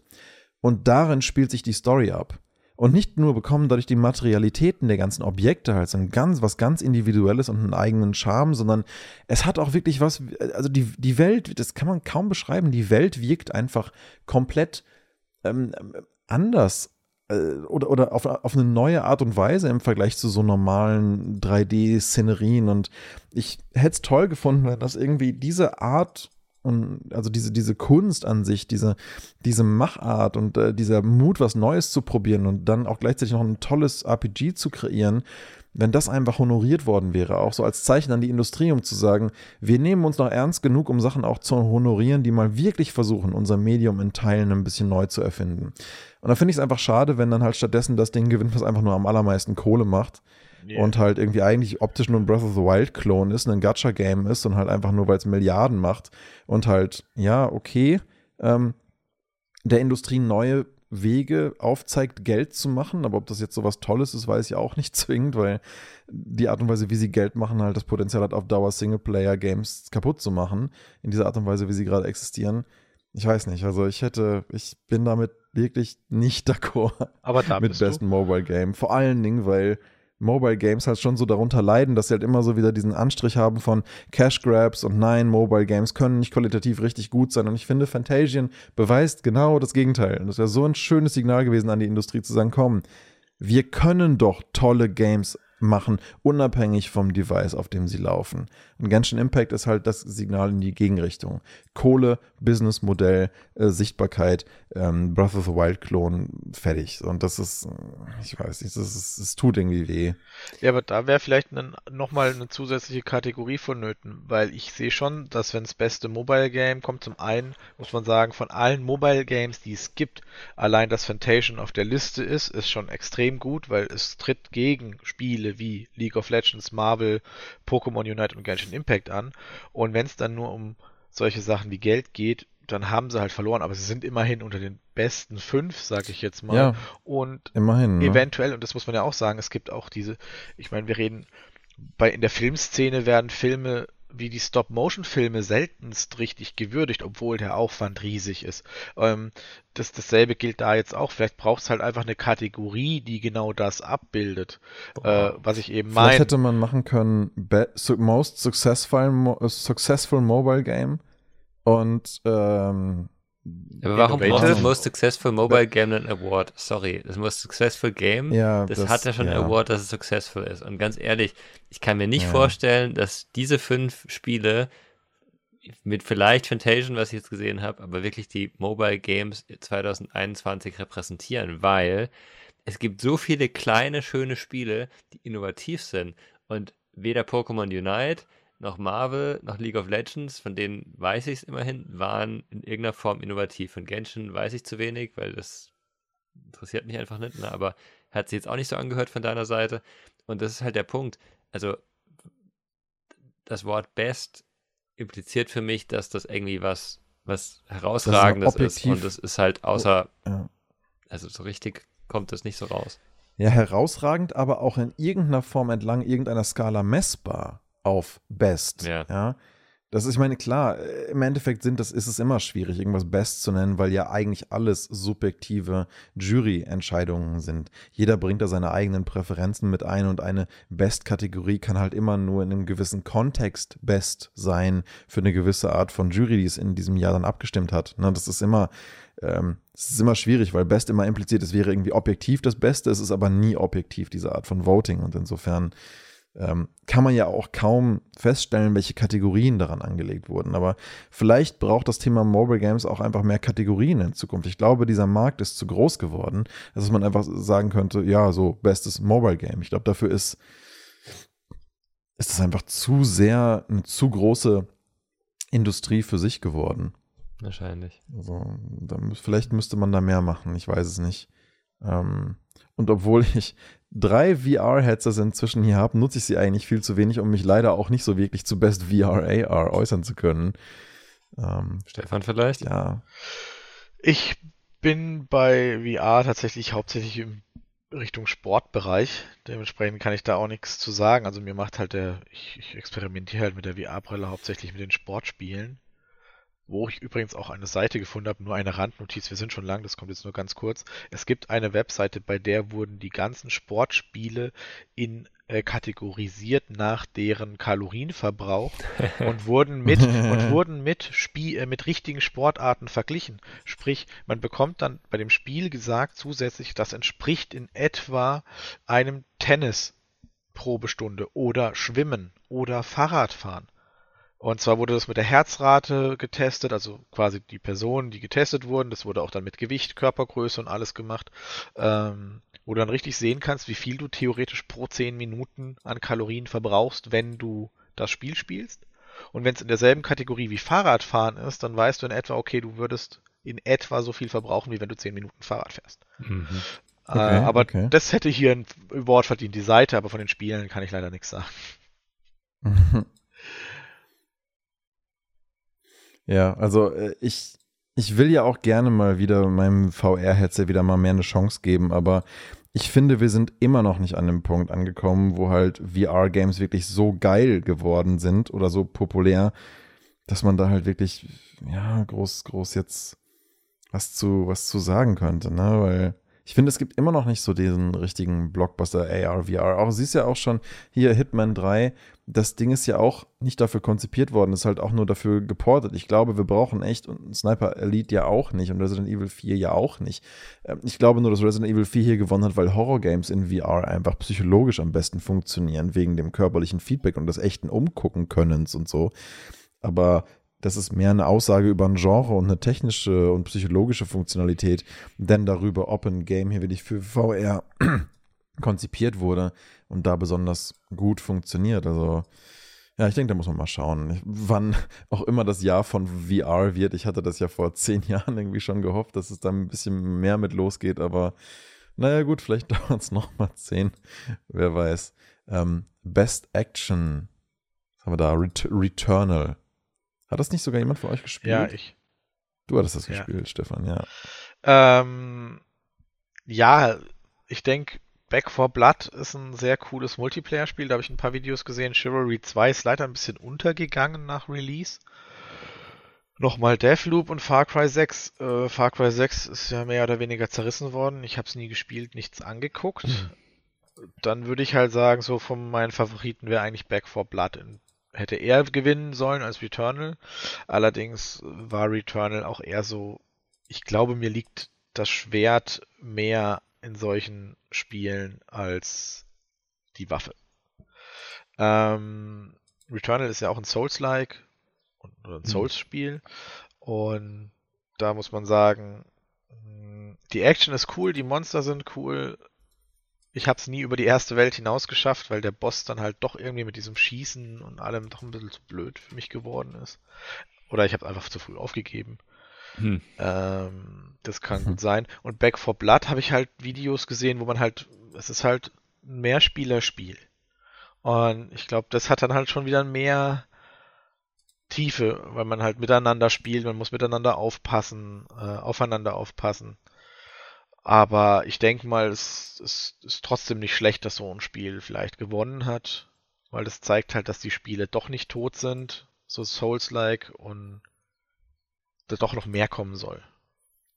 Ähm, Moment, Souls-like? Ist nicht tot. Meintest, Returnal ist mein, Also würdest du wirklich, würdest du wirklich sagen äh, Souls-like? Weil das ist ja eigentlich eher so ein ist nicht eher so eine Art Roguelike eher? Ja. So mit, mit, mit, mit, dass man halt immer wieder randomized Runs anfängt? Ja, okay. Ja, das ist ein bisschen so ein bisschen beides. Können wir uns darauf einigen? Ich möchte jetzt auch nicht nachgucken, weil dann wüsste ich es ganz genau. Ja, mit der Art von Checkpoints und so. Ja, okay. Ja, Jedenfalls, also, also für, für dich war es ja, glaube ich, auch ein gutes Erlebnis soweit, oder? Du warst ja, ja also bis dahin war es okay, aber ich habe jetzt auch gesagt, ich will mein Demon's Souls, ich habe es ausgeliehen, ich habe es getauscht, mehr oder weniger.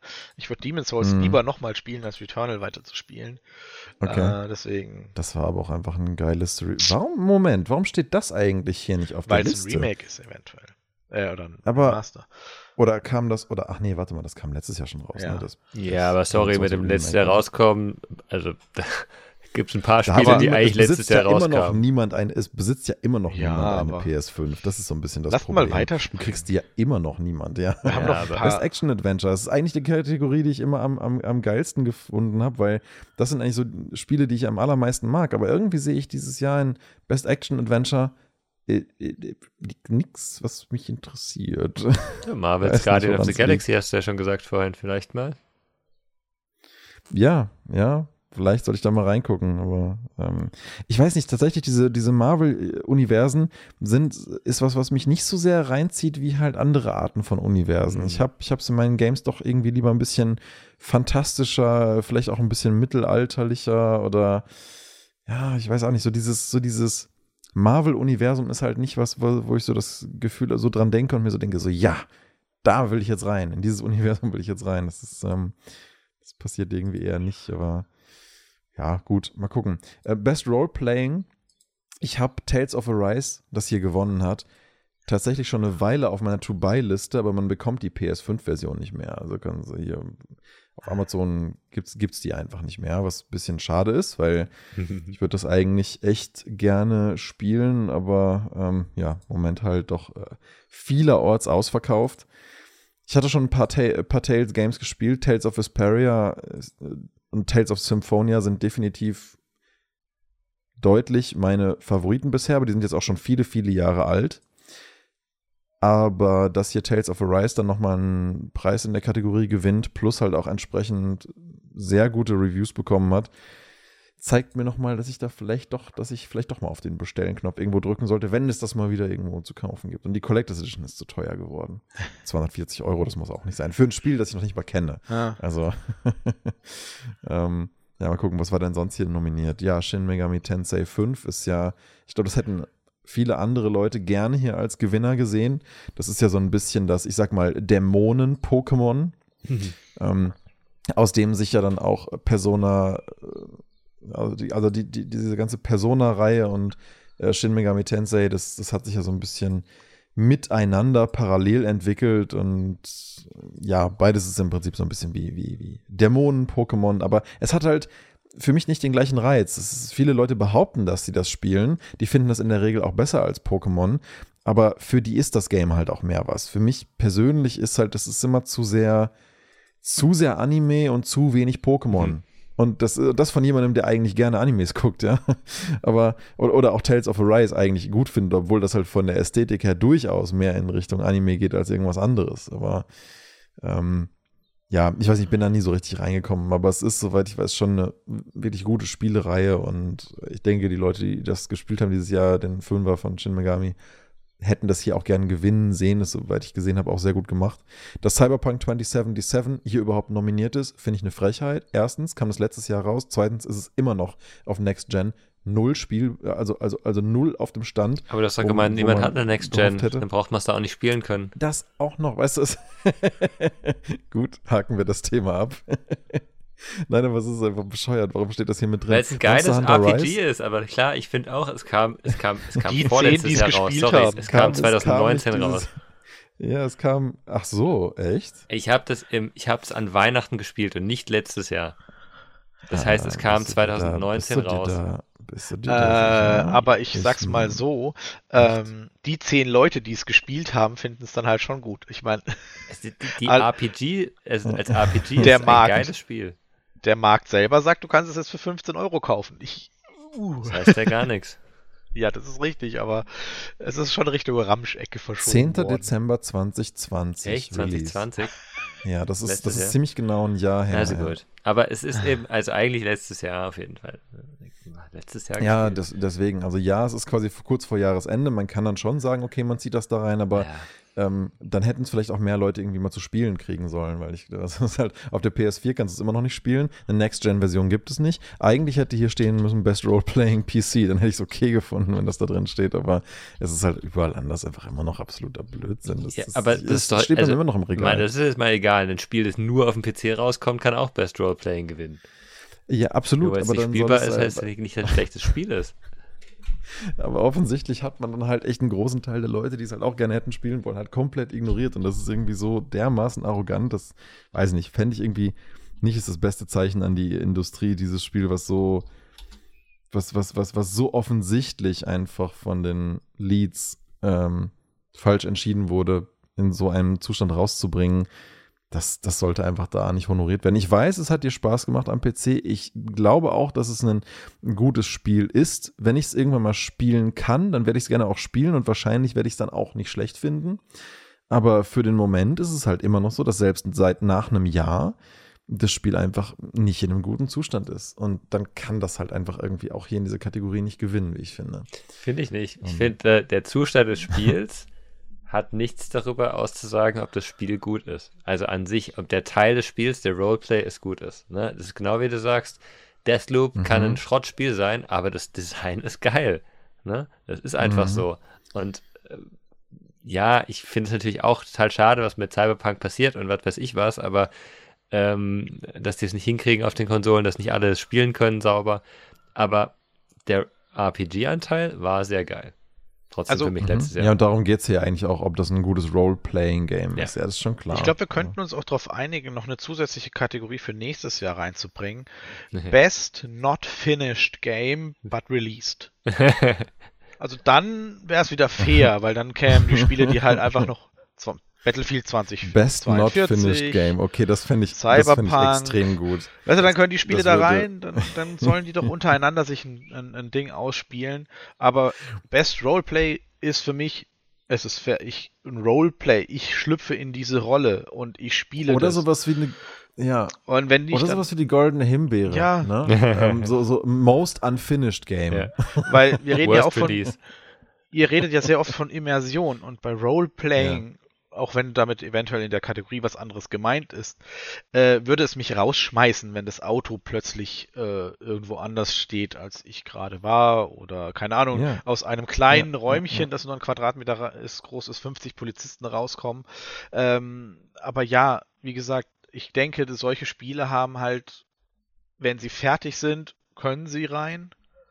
Ähm, aber man muss halt tatsächlich auch den Release-Zustand nehmen und da weiß ich nicht, ob das wirklich so in Roleplaying reinkommt, auch wenn, also ja, schwierig. Also ja, das ist ja genau der Grund, warum ich Cyberpunk nicht gespielt habe. Weil ich halt Sorge hatte, dass mich irgendwelche technischen Unzulänglichkeiten aus der Immersion reißen. Und das will ich halt auf gar keinen Fall. Das ist genau die Antithese zu dem, warum ich Role-Playing-Games spiele. Weil ich mich da absolut rein immersieren will, ohne dass halt irgendwelche Kleinigkeiten mich da rausreißen.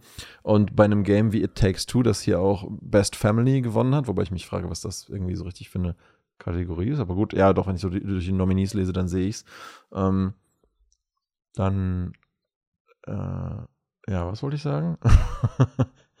Wenn so ein Game wie It Takes Two da gewinnt, dann keine Ahnung. Sehr gut. Ähm, fangen wir nochmal anders an. Gehen wir doch einfach in die nächste Kategorie, bevor du da dich nochmal verhaspelst, oder? Wir haben noch ein Ähm, paar wenige und äh, oh, ein paar wenige ist gut.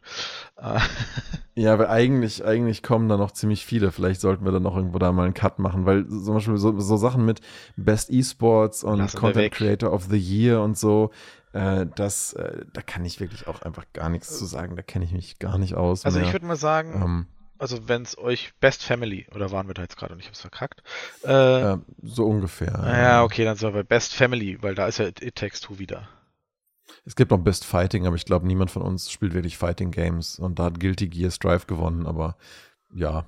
Ja, eben, genau. Keine sagen? Ahnung. Und ich weiß nicht, da wird bei dir wahrscheinlich auch. Ich Ähm, bin totaler Fighting Game Fan. Jeden eben, Tag, Genau. stundenlang. Im Cave, aber nur in Ja. echt. Äh, Äh, Also genau. von Best Family habe ich vier von fünf Sachen auf jeden Fall gesehen. mh. Äh, das neue Pokémon Snap, Super Mario 3D World and Bowser's Fury und WarioWare. Alles sehr geile Sachen, super unterhaltsam und ich finde es vor allen Dingen bei dieser Konkurrenz ultra respektabel, dass It Takes Two trotzdem gewonnen hat. Ja. Weil alle diese anderen Games sind wirklich äh, hochqualitativ produziert worden. Es ist ja auch fast alles, die ganze Konkurrenz ist hier Nintendo. Ja? es gab hier entweder It Takes Two oder Nintendo. Ja.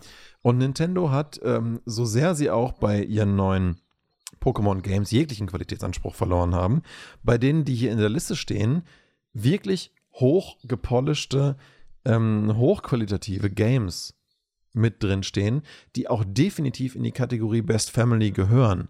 Dass ein It Takes Two hier überhaupt gewinnt, zeigt schon ziemlich viel, weil It Takes Two ist kein Family Game. Es ist einfach nur so, eine Person spielt mit einer anderen Person. Ähm, das ist noch nicht zwingend die Größe einer Familie. Das ist noch nicht zwingend irgendwie so eine Vierergruppe von Leuten, die irgendwie ein Party-Game spielen, was ich hier so ein bisschen bei dem Begriff Family, Party, Slash implementieren würde, ähm, äh, in, äh, ähm, antizipieren würde, worum es hier geht. Und insofern umso eindrucksvoller, dass It Takes Two hier als reines Koop-Game trotzdem gewinnt. Ich hätte hier vielleicht sogar, ich wäre vielleicht sogar noch einen Schritt weiter gegangen und hätte gesagt, man hätte hier sogar auch Outer, äh, Outer Wilds mit reinnehmen können, weil das einfach ein Game ist, bei dem man auch wunderbar zusammen rätseln kann. Wenn offenbar Family eh nicht darum geht, wie viele Leute gleichzeitig spielen, sondern darum, was für eine Art von geteiltem Erlebnis man da mit, miteinander haben kann, dann würde ich auch sagen, kann man auch Sachen wie Outer Wilds reinnehmen, die man einfach zusammen berätseln kann. Aber gut, das ist ein anderer Punkt. Ich finde es jedenfalls erstaunlich, dass It Takes Two hier gewonnen hat. Ich finde persönlich auch verdient, aber die Konkurrenz war schon hart. Also härter als in den anderen Kategorien, glaube ich. Ja, da, David, ich glaube, die nächste Kategorie Sim und Strategie. Kannst du da? Ich kann dazu sagen, dass für mich, aus meiner Erinnerung, Flight Simulator wieder ähm, nicht ganz so neu ist, wie es hier steht, aber ähm, mhm. ich habe von den Spielen tatsächlich dieses Jahr nichts gespielt, glaube ich. Oh, ähm, okay. Ich habe weder Age oh. of Empires 4 mir angeschaut, weil ich von Age of Empires 3 so enttäuscht war, dass ich gedacht habe, jetzt schauen wir mal, was die, was die Leute erstmal sagen. Ähm, mhm. Evil, Genius, Evil Genius 2 hast du gespielt, Stefan. Ne? Ja, das ist richtig, ja. Ähm, Humankind fand ich sehr interessant, weil es eben mal ein, anderes Civilization sein könnte, ein neues, weil die letzten Civilization-Spiele auch nicht so geil waren. Ähm, Inscription, keine Ahnung. Ähm, ja, und Flight Simulator ist auf jeden Fall kein, also Best Sim von mir aus, aber Sim und Strategy ist hier was anderes, ne? Da hätte man es vielleicht unterteilen können und dann hättest du halt also als Simulator eine Separatkategorie mit Best Farming Simulator, Best Zum PC Building Simulator, Best Nein, Flight Simulator. Das nicht, aber es ist halt ein Unterschied, ob du was simulierst, wie Flight Simulator oder von mir als PC Building oder Farming oder was, oder ob du ein Strategie-Game ja. hast, das natürlich auch irgendwo eine Simulation sein kann, aber es ist mhm. schon was anderes. Ja, ich verstehe nicht so richtig, dass sie daraus nicht zwei Kategorien machen. Manche andere Sachen, wo ich mir so denke, so warum, aber warum macht man nicht Best Simulation Game und Best Strategy Game? Die haben doch miteinander kaum was zu tun. Genau. Das wirkt auf mich eher so, als wäre das in der Industrie mittlerweile so wenig vertreten, dass sie sich einfach denken, ach komm, Sim Strategy, whatever, handeln wir schnell ab und dann ist fertig. Aber Strategy Game finde ich halt, da passt halt sowas wie Age of Empires rein, aber ich würde das nicht als Best Simulation Game beschreiben. Da würde ich eher sowas reinpacken wie, keine Ahnung, Power Washer Simulator oder den Landwirtschaft Simulator oder was weiß ich. Also der Power Washer Simulator ist schon ziemlich geil. Äh, sehr, sehr kathartisch, sehr, ähm, äh, man kann da, wenn man so ein bisschen Compulsive Orderly Disorder hat, kann man da, glaube ich, sehr happy mit werden, wenn man Sachen einfach perfekt aufräumen und sauber machen kann. Okay. Ähm, also Power ist, ist, ist, ist, wirklich großartig, es ist echt spaßig und hat halt teilweise auch keinen so kleinen Hype irgendwie ausgelöst um dieses Game, aber ich finde, man sollte das teilen. Ich, ich, ich weiß nicht warum, weil warum man das so zusammenpacken würde. Warum man Flight Simulator mit Age of Empires konkurrieren lassen würde, macht für mich null Sinn. Genau. Die haben null Schnittmenge. 0,0. Warum? Macht keinen Sinn. Das ist richtig. Außer man will halt die Kategorie nicht trennen. Und, in, und als Best Sim hätte auf jeden Fall der Flight Simulator gewonnen, weil ich habe noch nie was gesehen, was so impressive ist wie dieser Flight Simulator. Sich so scheiße anfühlt, also, wenn man spielt. Aber impressive, ja, ja, ja, total. Also ich glaube, darüber könnte man jetzt auch wieder diskutieren. Es tut mir leid, ich drücke da ein bisschen okay. jetzt mal bei euch beiden Aber auf wir die sind Tube. jetzt schon beim äh, lange, lange, lange heute Genau, heute wird es ein langer ja, ja. Podcast und bevor wir jetzt einen 5-Stunden-Podcast machen, was besser ist, Flight Simulator oder Farming Simulator, äh, springen wir einfach in die nächste Kategorie, ja. würde ich jetzt mal oder sagen. Oder lass uns jetzt einfach die letzten beiden mal hier noch in Angriff nehmen. Und das eine ist Best Multiplayer und das andere, das letzte vielleicht so als Schlusswort wäre dann Most Anticipated ja, genau. Game. das ist perfekt. Ne? Ja. Das finde ich eine bescheuerte Kategorie für einen Award. Sorry. Der größte. Hype, der größte Hype. Jetzt überleg mal, überleg mal, No Man's Sky hätte diesen Award 100% gewonnen damals. Und ja. dann im mhm. nächsten Jahr Most Disappointing Game auch gewonnen, ne? Weil alle enttäuscht waren ja. plötzlich. Und das ist halt dieses, also, sorry, wenn du Most Anticipated hast, musst du auch Most Disappointing Industrie machen, aus. sonst geht es nicht. Hm. Wobei ja, man sagt viel über die Industrie aus, dass dieser Award überhaupt existiert. Ja. Eigentlich sagt dieser Award nur, es gibt Marketing-Teams, Marketing-Teams machen wichtige Arbeit. Für Marketing-Teams sollte es Awards geben. So was anderes sagt Marketing. dieser Award gar nicht. Ist doch kein Problem. Eben. Ja, dann mach halt eben Best Marketing, mach halt Best Trailer Direction, dann mach halt, dann mach halt ja. die besten Game Trailer Awards meinetwegen. Das ist ja an sich eine Industrie für sich schon geworden. Also ich würde sagen, Trailer nicht so geil war, oder? Stefan, sorry. Ähm, ich weiß nicht, also ich fand alles, was ich bisher von Elden Ring gesehen habe, extrem geil und versuche immer noch so wenig wie möglich Infos da von mir irgendwie reinzuziehen. Genau. Aber äh, das ja. war, also ich mu muss sagen, diese Kategorie, ja, ich würde sie nicht so nennen. Ich würde vielleicht sagen, sowas wie, ähm, was, worauf wir uns am meisten 2022 freuen. Und ich würde es auch nicht als Award quasi bezeichnen, also auszeichnen, sondern vielleicht, keine Ahnung, einfach als nice to look, äh, weil zum Beispiel äh, von diesen fünf Spielen Elden Ring, God of War Ragnarok, Horizon Forbidden West, Sequel of The Legend of Zelda und Starfield, muss ich sagen, Starfield, Sequel of the Legend of Zelda und God of War gibt es eigentlich noch gar nicht so viel zu sehen, meines Wissens. Es ist nicht mal sicher, ob es nächstes Mhm. Jahr erscheint. Elden Ring hat Ja, ein fixes ist so gut wie Release-Datum, fertig. ist so gut Ja, wie fertig. Ist fertig. Horizon Forbidden West hat auch schon relativ viel Input gegeben. Finst, finster? Ja, ja, Finde ich die haben, gar nicht, äh, die bringen, glaube ich, jetzt mittlerweile einmal im Monat neue Trailer raus. Das, das geht nur ein bisschen unter, eben da ist kein Hype großartig dabei, irgendwie gefühlt. Ähm, und bei, Se bei, bei Sequel of Legend of Zelda ist ja nicht mal sicher, ob es in den nächsten fünf Jahren davon eins geben wird. Ähm, deswegen finde ich die Art der Kategorie auch ein bisschen komisch. Ich würde es vielleicht anders machen und nicht benennen. Es braucht aber halt keinen Award Genau. für Hype-Build-Up. Das verstehe ich nicht. Genau. Also, ja, ich habe auch Elden Ring als mein most anticipated Game auf einer solchen imaginären Liste. Aber über Starfield gibt es nichts. Über Starfield gibt es einen Trailer, der einen Sonnenaufgang in Space zeigt und wir wissen, dass Bethesda dran arbeitet und dass sie nicht mehr so viel können wie früher. Also, warum ist es für, für was ist es nominiert? Für einen Sonnenaufgang? Sorry. Ich finde, ich, hab- ich freue mich total Sorry. darauf, wenn es irgendwann Also, kommt. Ich finde irgendwann. ich finde es auch okay, dass es erst in zehn Jahren kommen könnte. Ja, aber genauso- da aber, finde ich- kann ich, aber dann kann ich hier genauso gut auch Star Citizen reinschreiben. Ja, die Community natürlich. ist es äh, anticipated immer noch, das immer noch mostly, Also ich find- aber halt es, es, es sagt doch eigentlich nur Also was über Die Kategorie müsste halt komplett eng, also A, wir sind uns einig, kein Award. B, es müsste komplett, also wenn man sowas macht, zeitlich begrenzt sein. Warum? Nur was auch aktuell 22 erscheint. Weil was, was, was bringt mir das, wenn ich Starfield jetzt draufsetze, dann muss ich es die nächsten 10 Jahre bis zum Release immer draufsetzen. Nee, Weil die vielleicht ist müssen der Hype nächstes Jahr weg. Ja, sowieso, denn sie bringen einfach ein, zwei neue Sonnenaufgänge oder einen ja, aber Sonnenuntergang was sagt es dann überhaupt?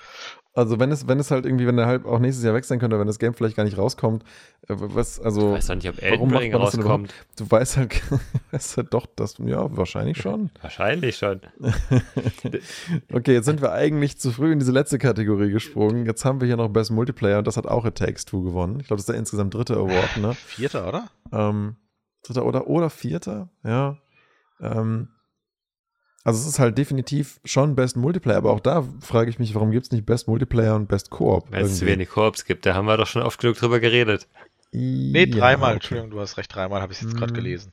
Ja, Ähm, ja, ja. Ich glaube, ich weiß nicht, Textur ist halt, ist halt die Frage, was jetzt, was man für Multiplayer. Es ist als halt Bestes Multiplayer, es sind halt mehrere Spieler. Ja, aber da aber könnt ihr auch ich weiß MMOs nicht, reinnehmen. warum auch immer. Vielleicht ist es bei mir im Kopf ein bisschen anders, aber für mich ist irgendwie Multiplayer mehr als zwei und mehr als Koop. Also, ich weiß nicht, ich persönlich würde das teilen. Ich finde es natürlich schön, dass It Takes Two hier auch dann gewinnt, auch weil halt mit Monster Hunter Rise äh, die Konkurrenz sicherlich auch nicht so, obwohl New World von Amazon war irgendwie scheiße, Valheim bin ich gar nicht reingekommen.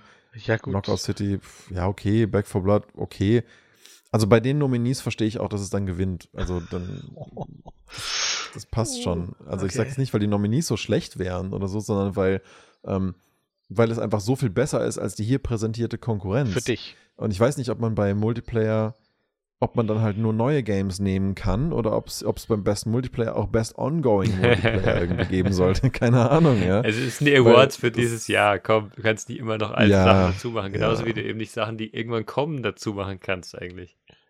Nee, nee, Aber es ist eben. interessant. Also, dass wir am Anfang, oder ihr beide, oder Daniel, du am Anfang gemeint hast, es wären viel zu viele Awards, aber im Laufe des äh, Gesprächs kam dann doch wieder, ah, man könnte da noch und da müsste man vielleicht. also du siehst, was ich meinte, das Aufteilen ist ab und zu vielleicht doch gar nicht so schlecht, weil New World Mhm. ist an sich mit den Mechaniken, die sie da ausprobiert haben, die haben ja echt viele neue Sachen auch für ein Multi Massively Multiplayer-Spiel ausprobiert.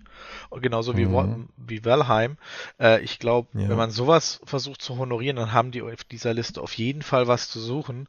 Äh, Knockout City, muss ich mir gerade mal überhaupt ein Bild angucken, weil ich überlege gerade, ob das dieses Völkerball-Ding ist oder was das da war.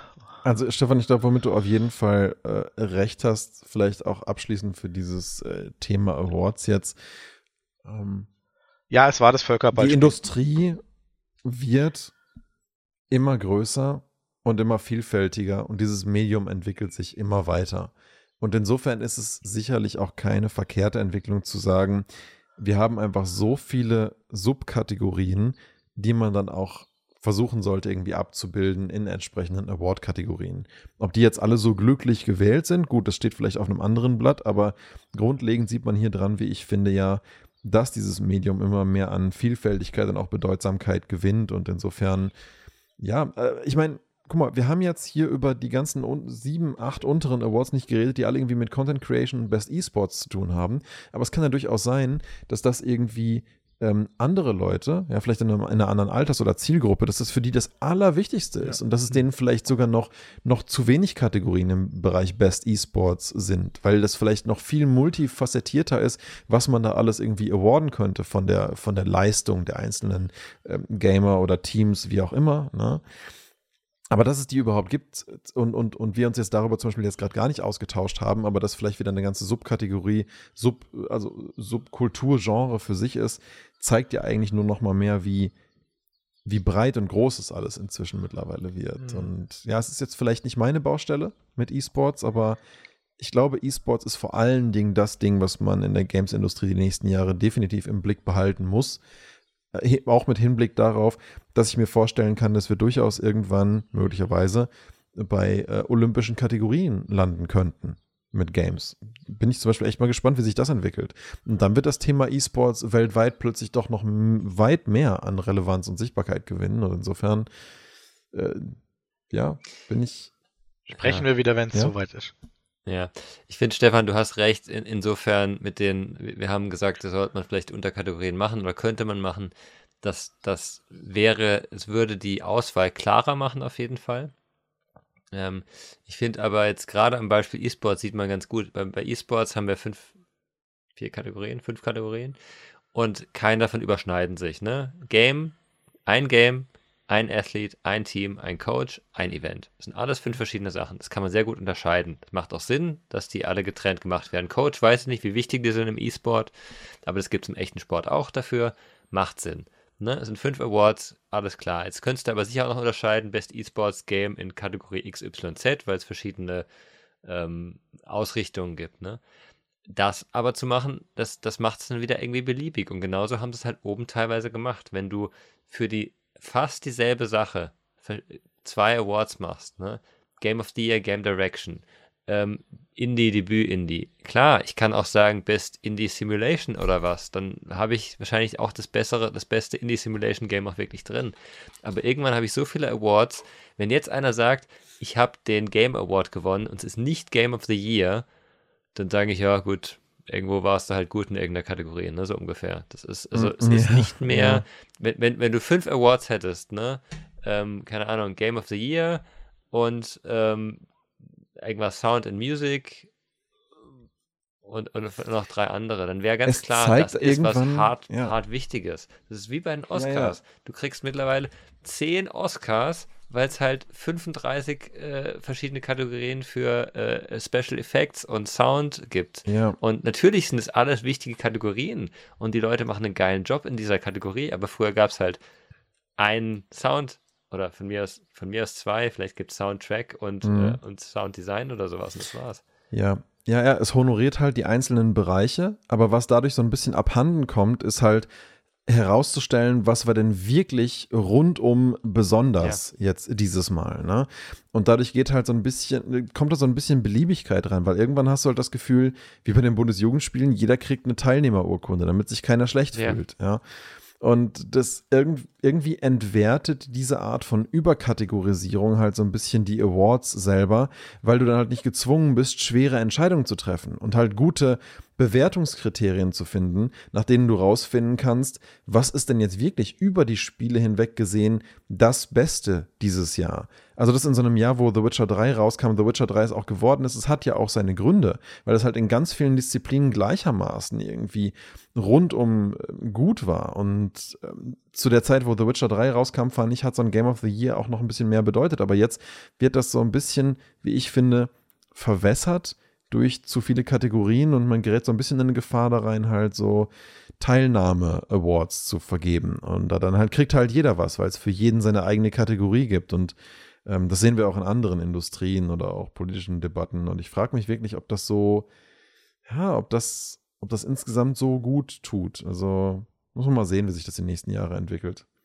Und ich bin vor allen Dingen auch gespannt, äh, wie sich unser nächster Podcast dementsprechend entwickelt, weil wir haben jetzt schon einige hier äh, preisgekrönte Sachen diskutiert, aber nächste Woche wollen wir uns ja damit beschäftigen, was waren denn eigentlich unsere Favorites dieses Jahr. Und ich bin mal sehr gespannt, wie das äh, möglicherweise entweder sich überschneidet oder auch abweicht von dem, was jetzt hier an Awards passiert ist. Ich finde, wir sollten uns auf jeden Fall davor abstimmen, ob wir auch Kategorien machen.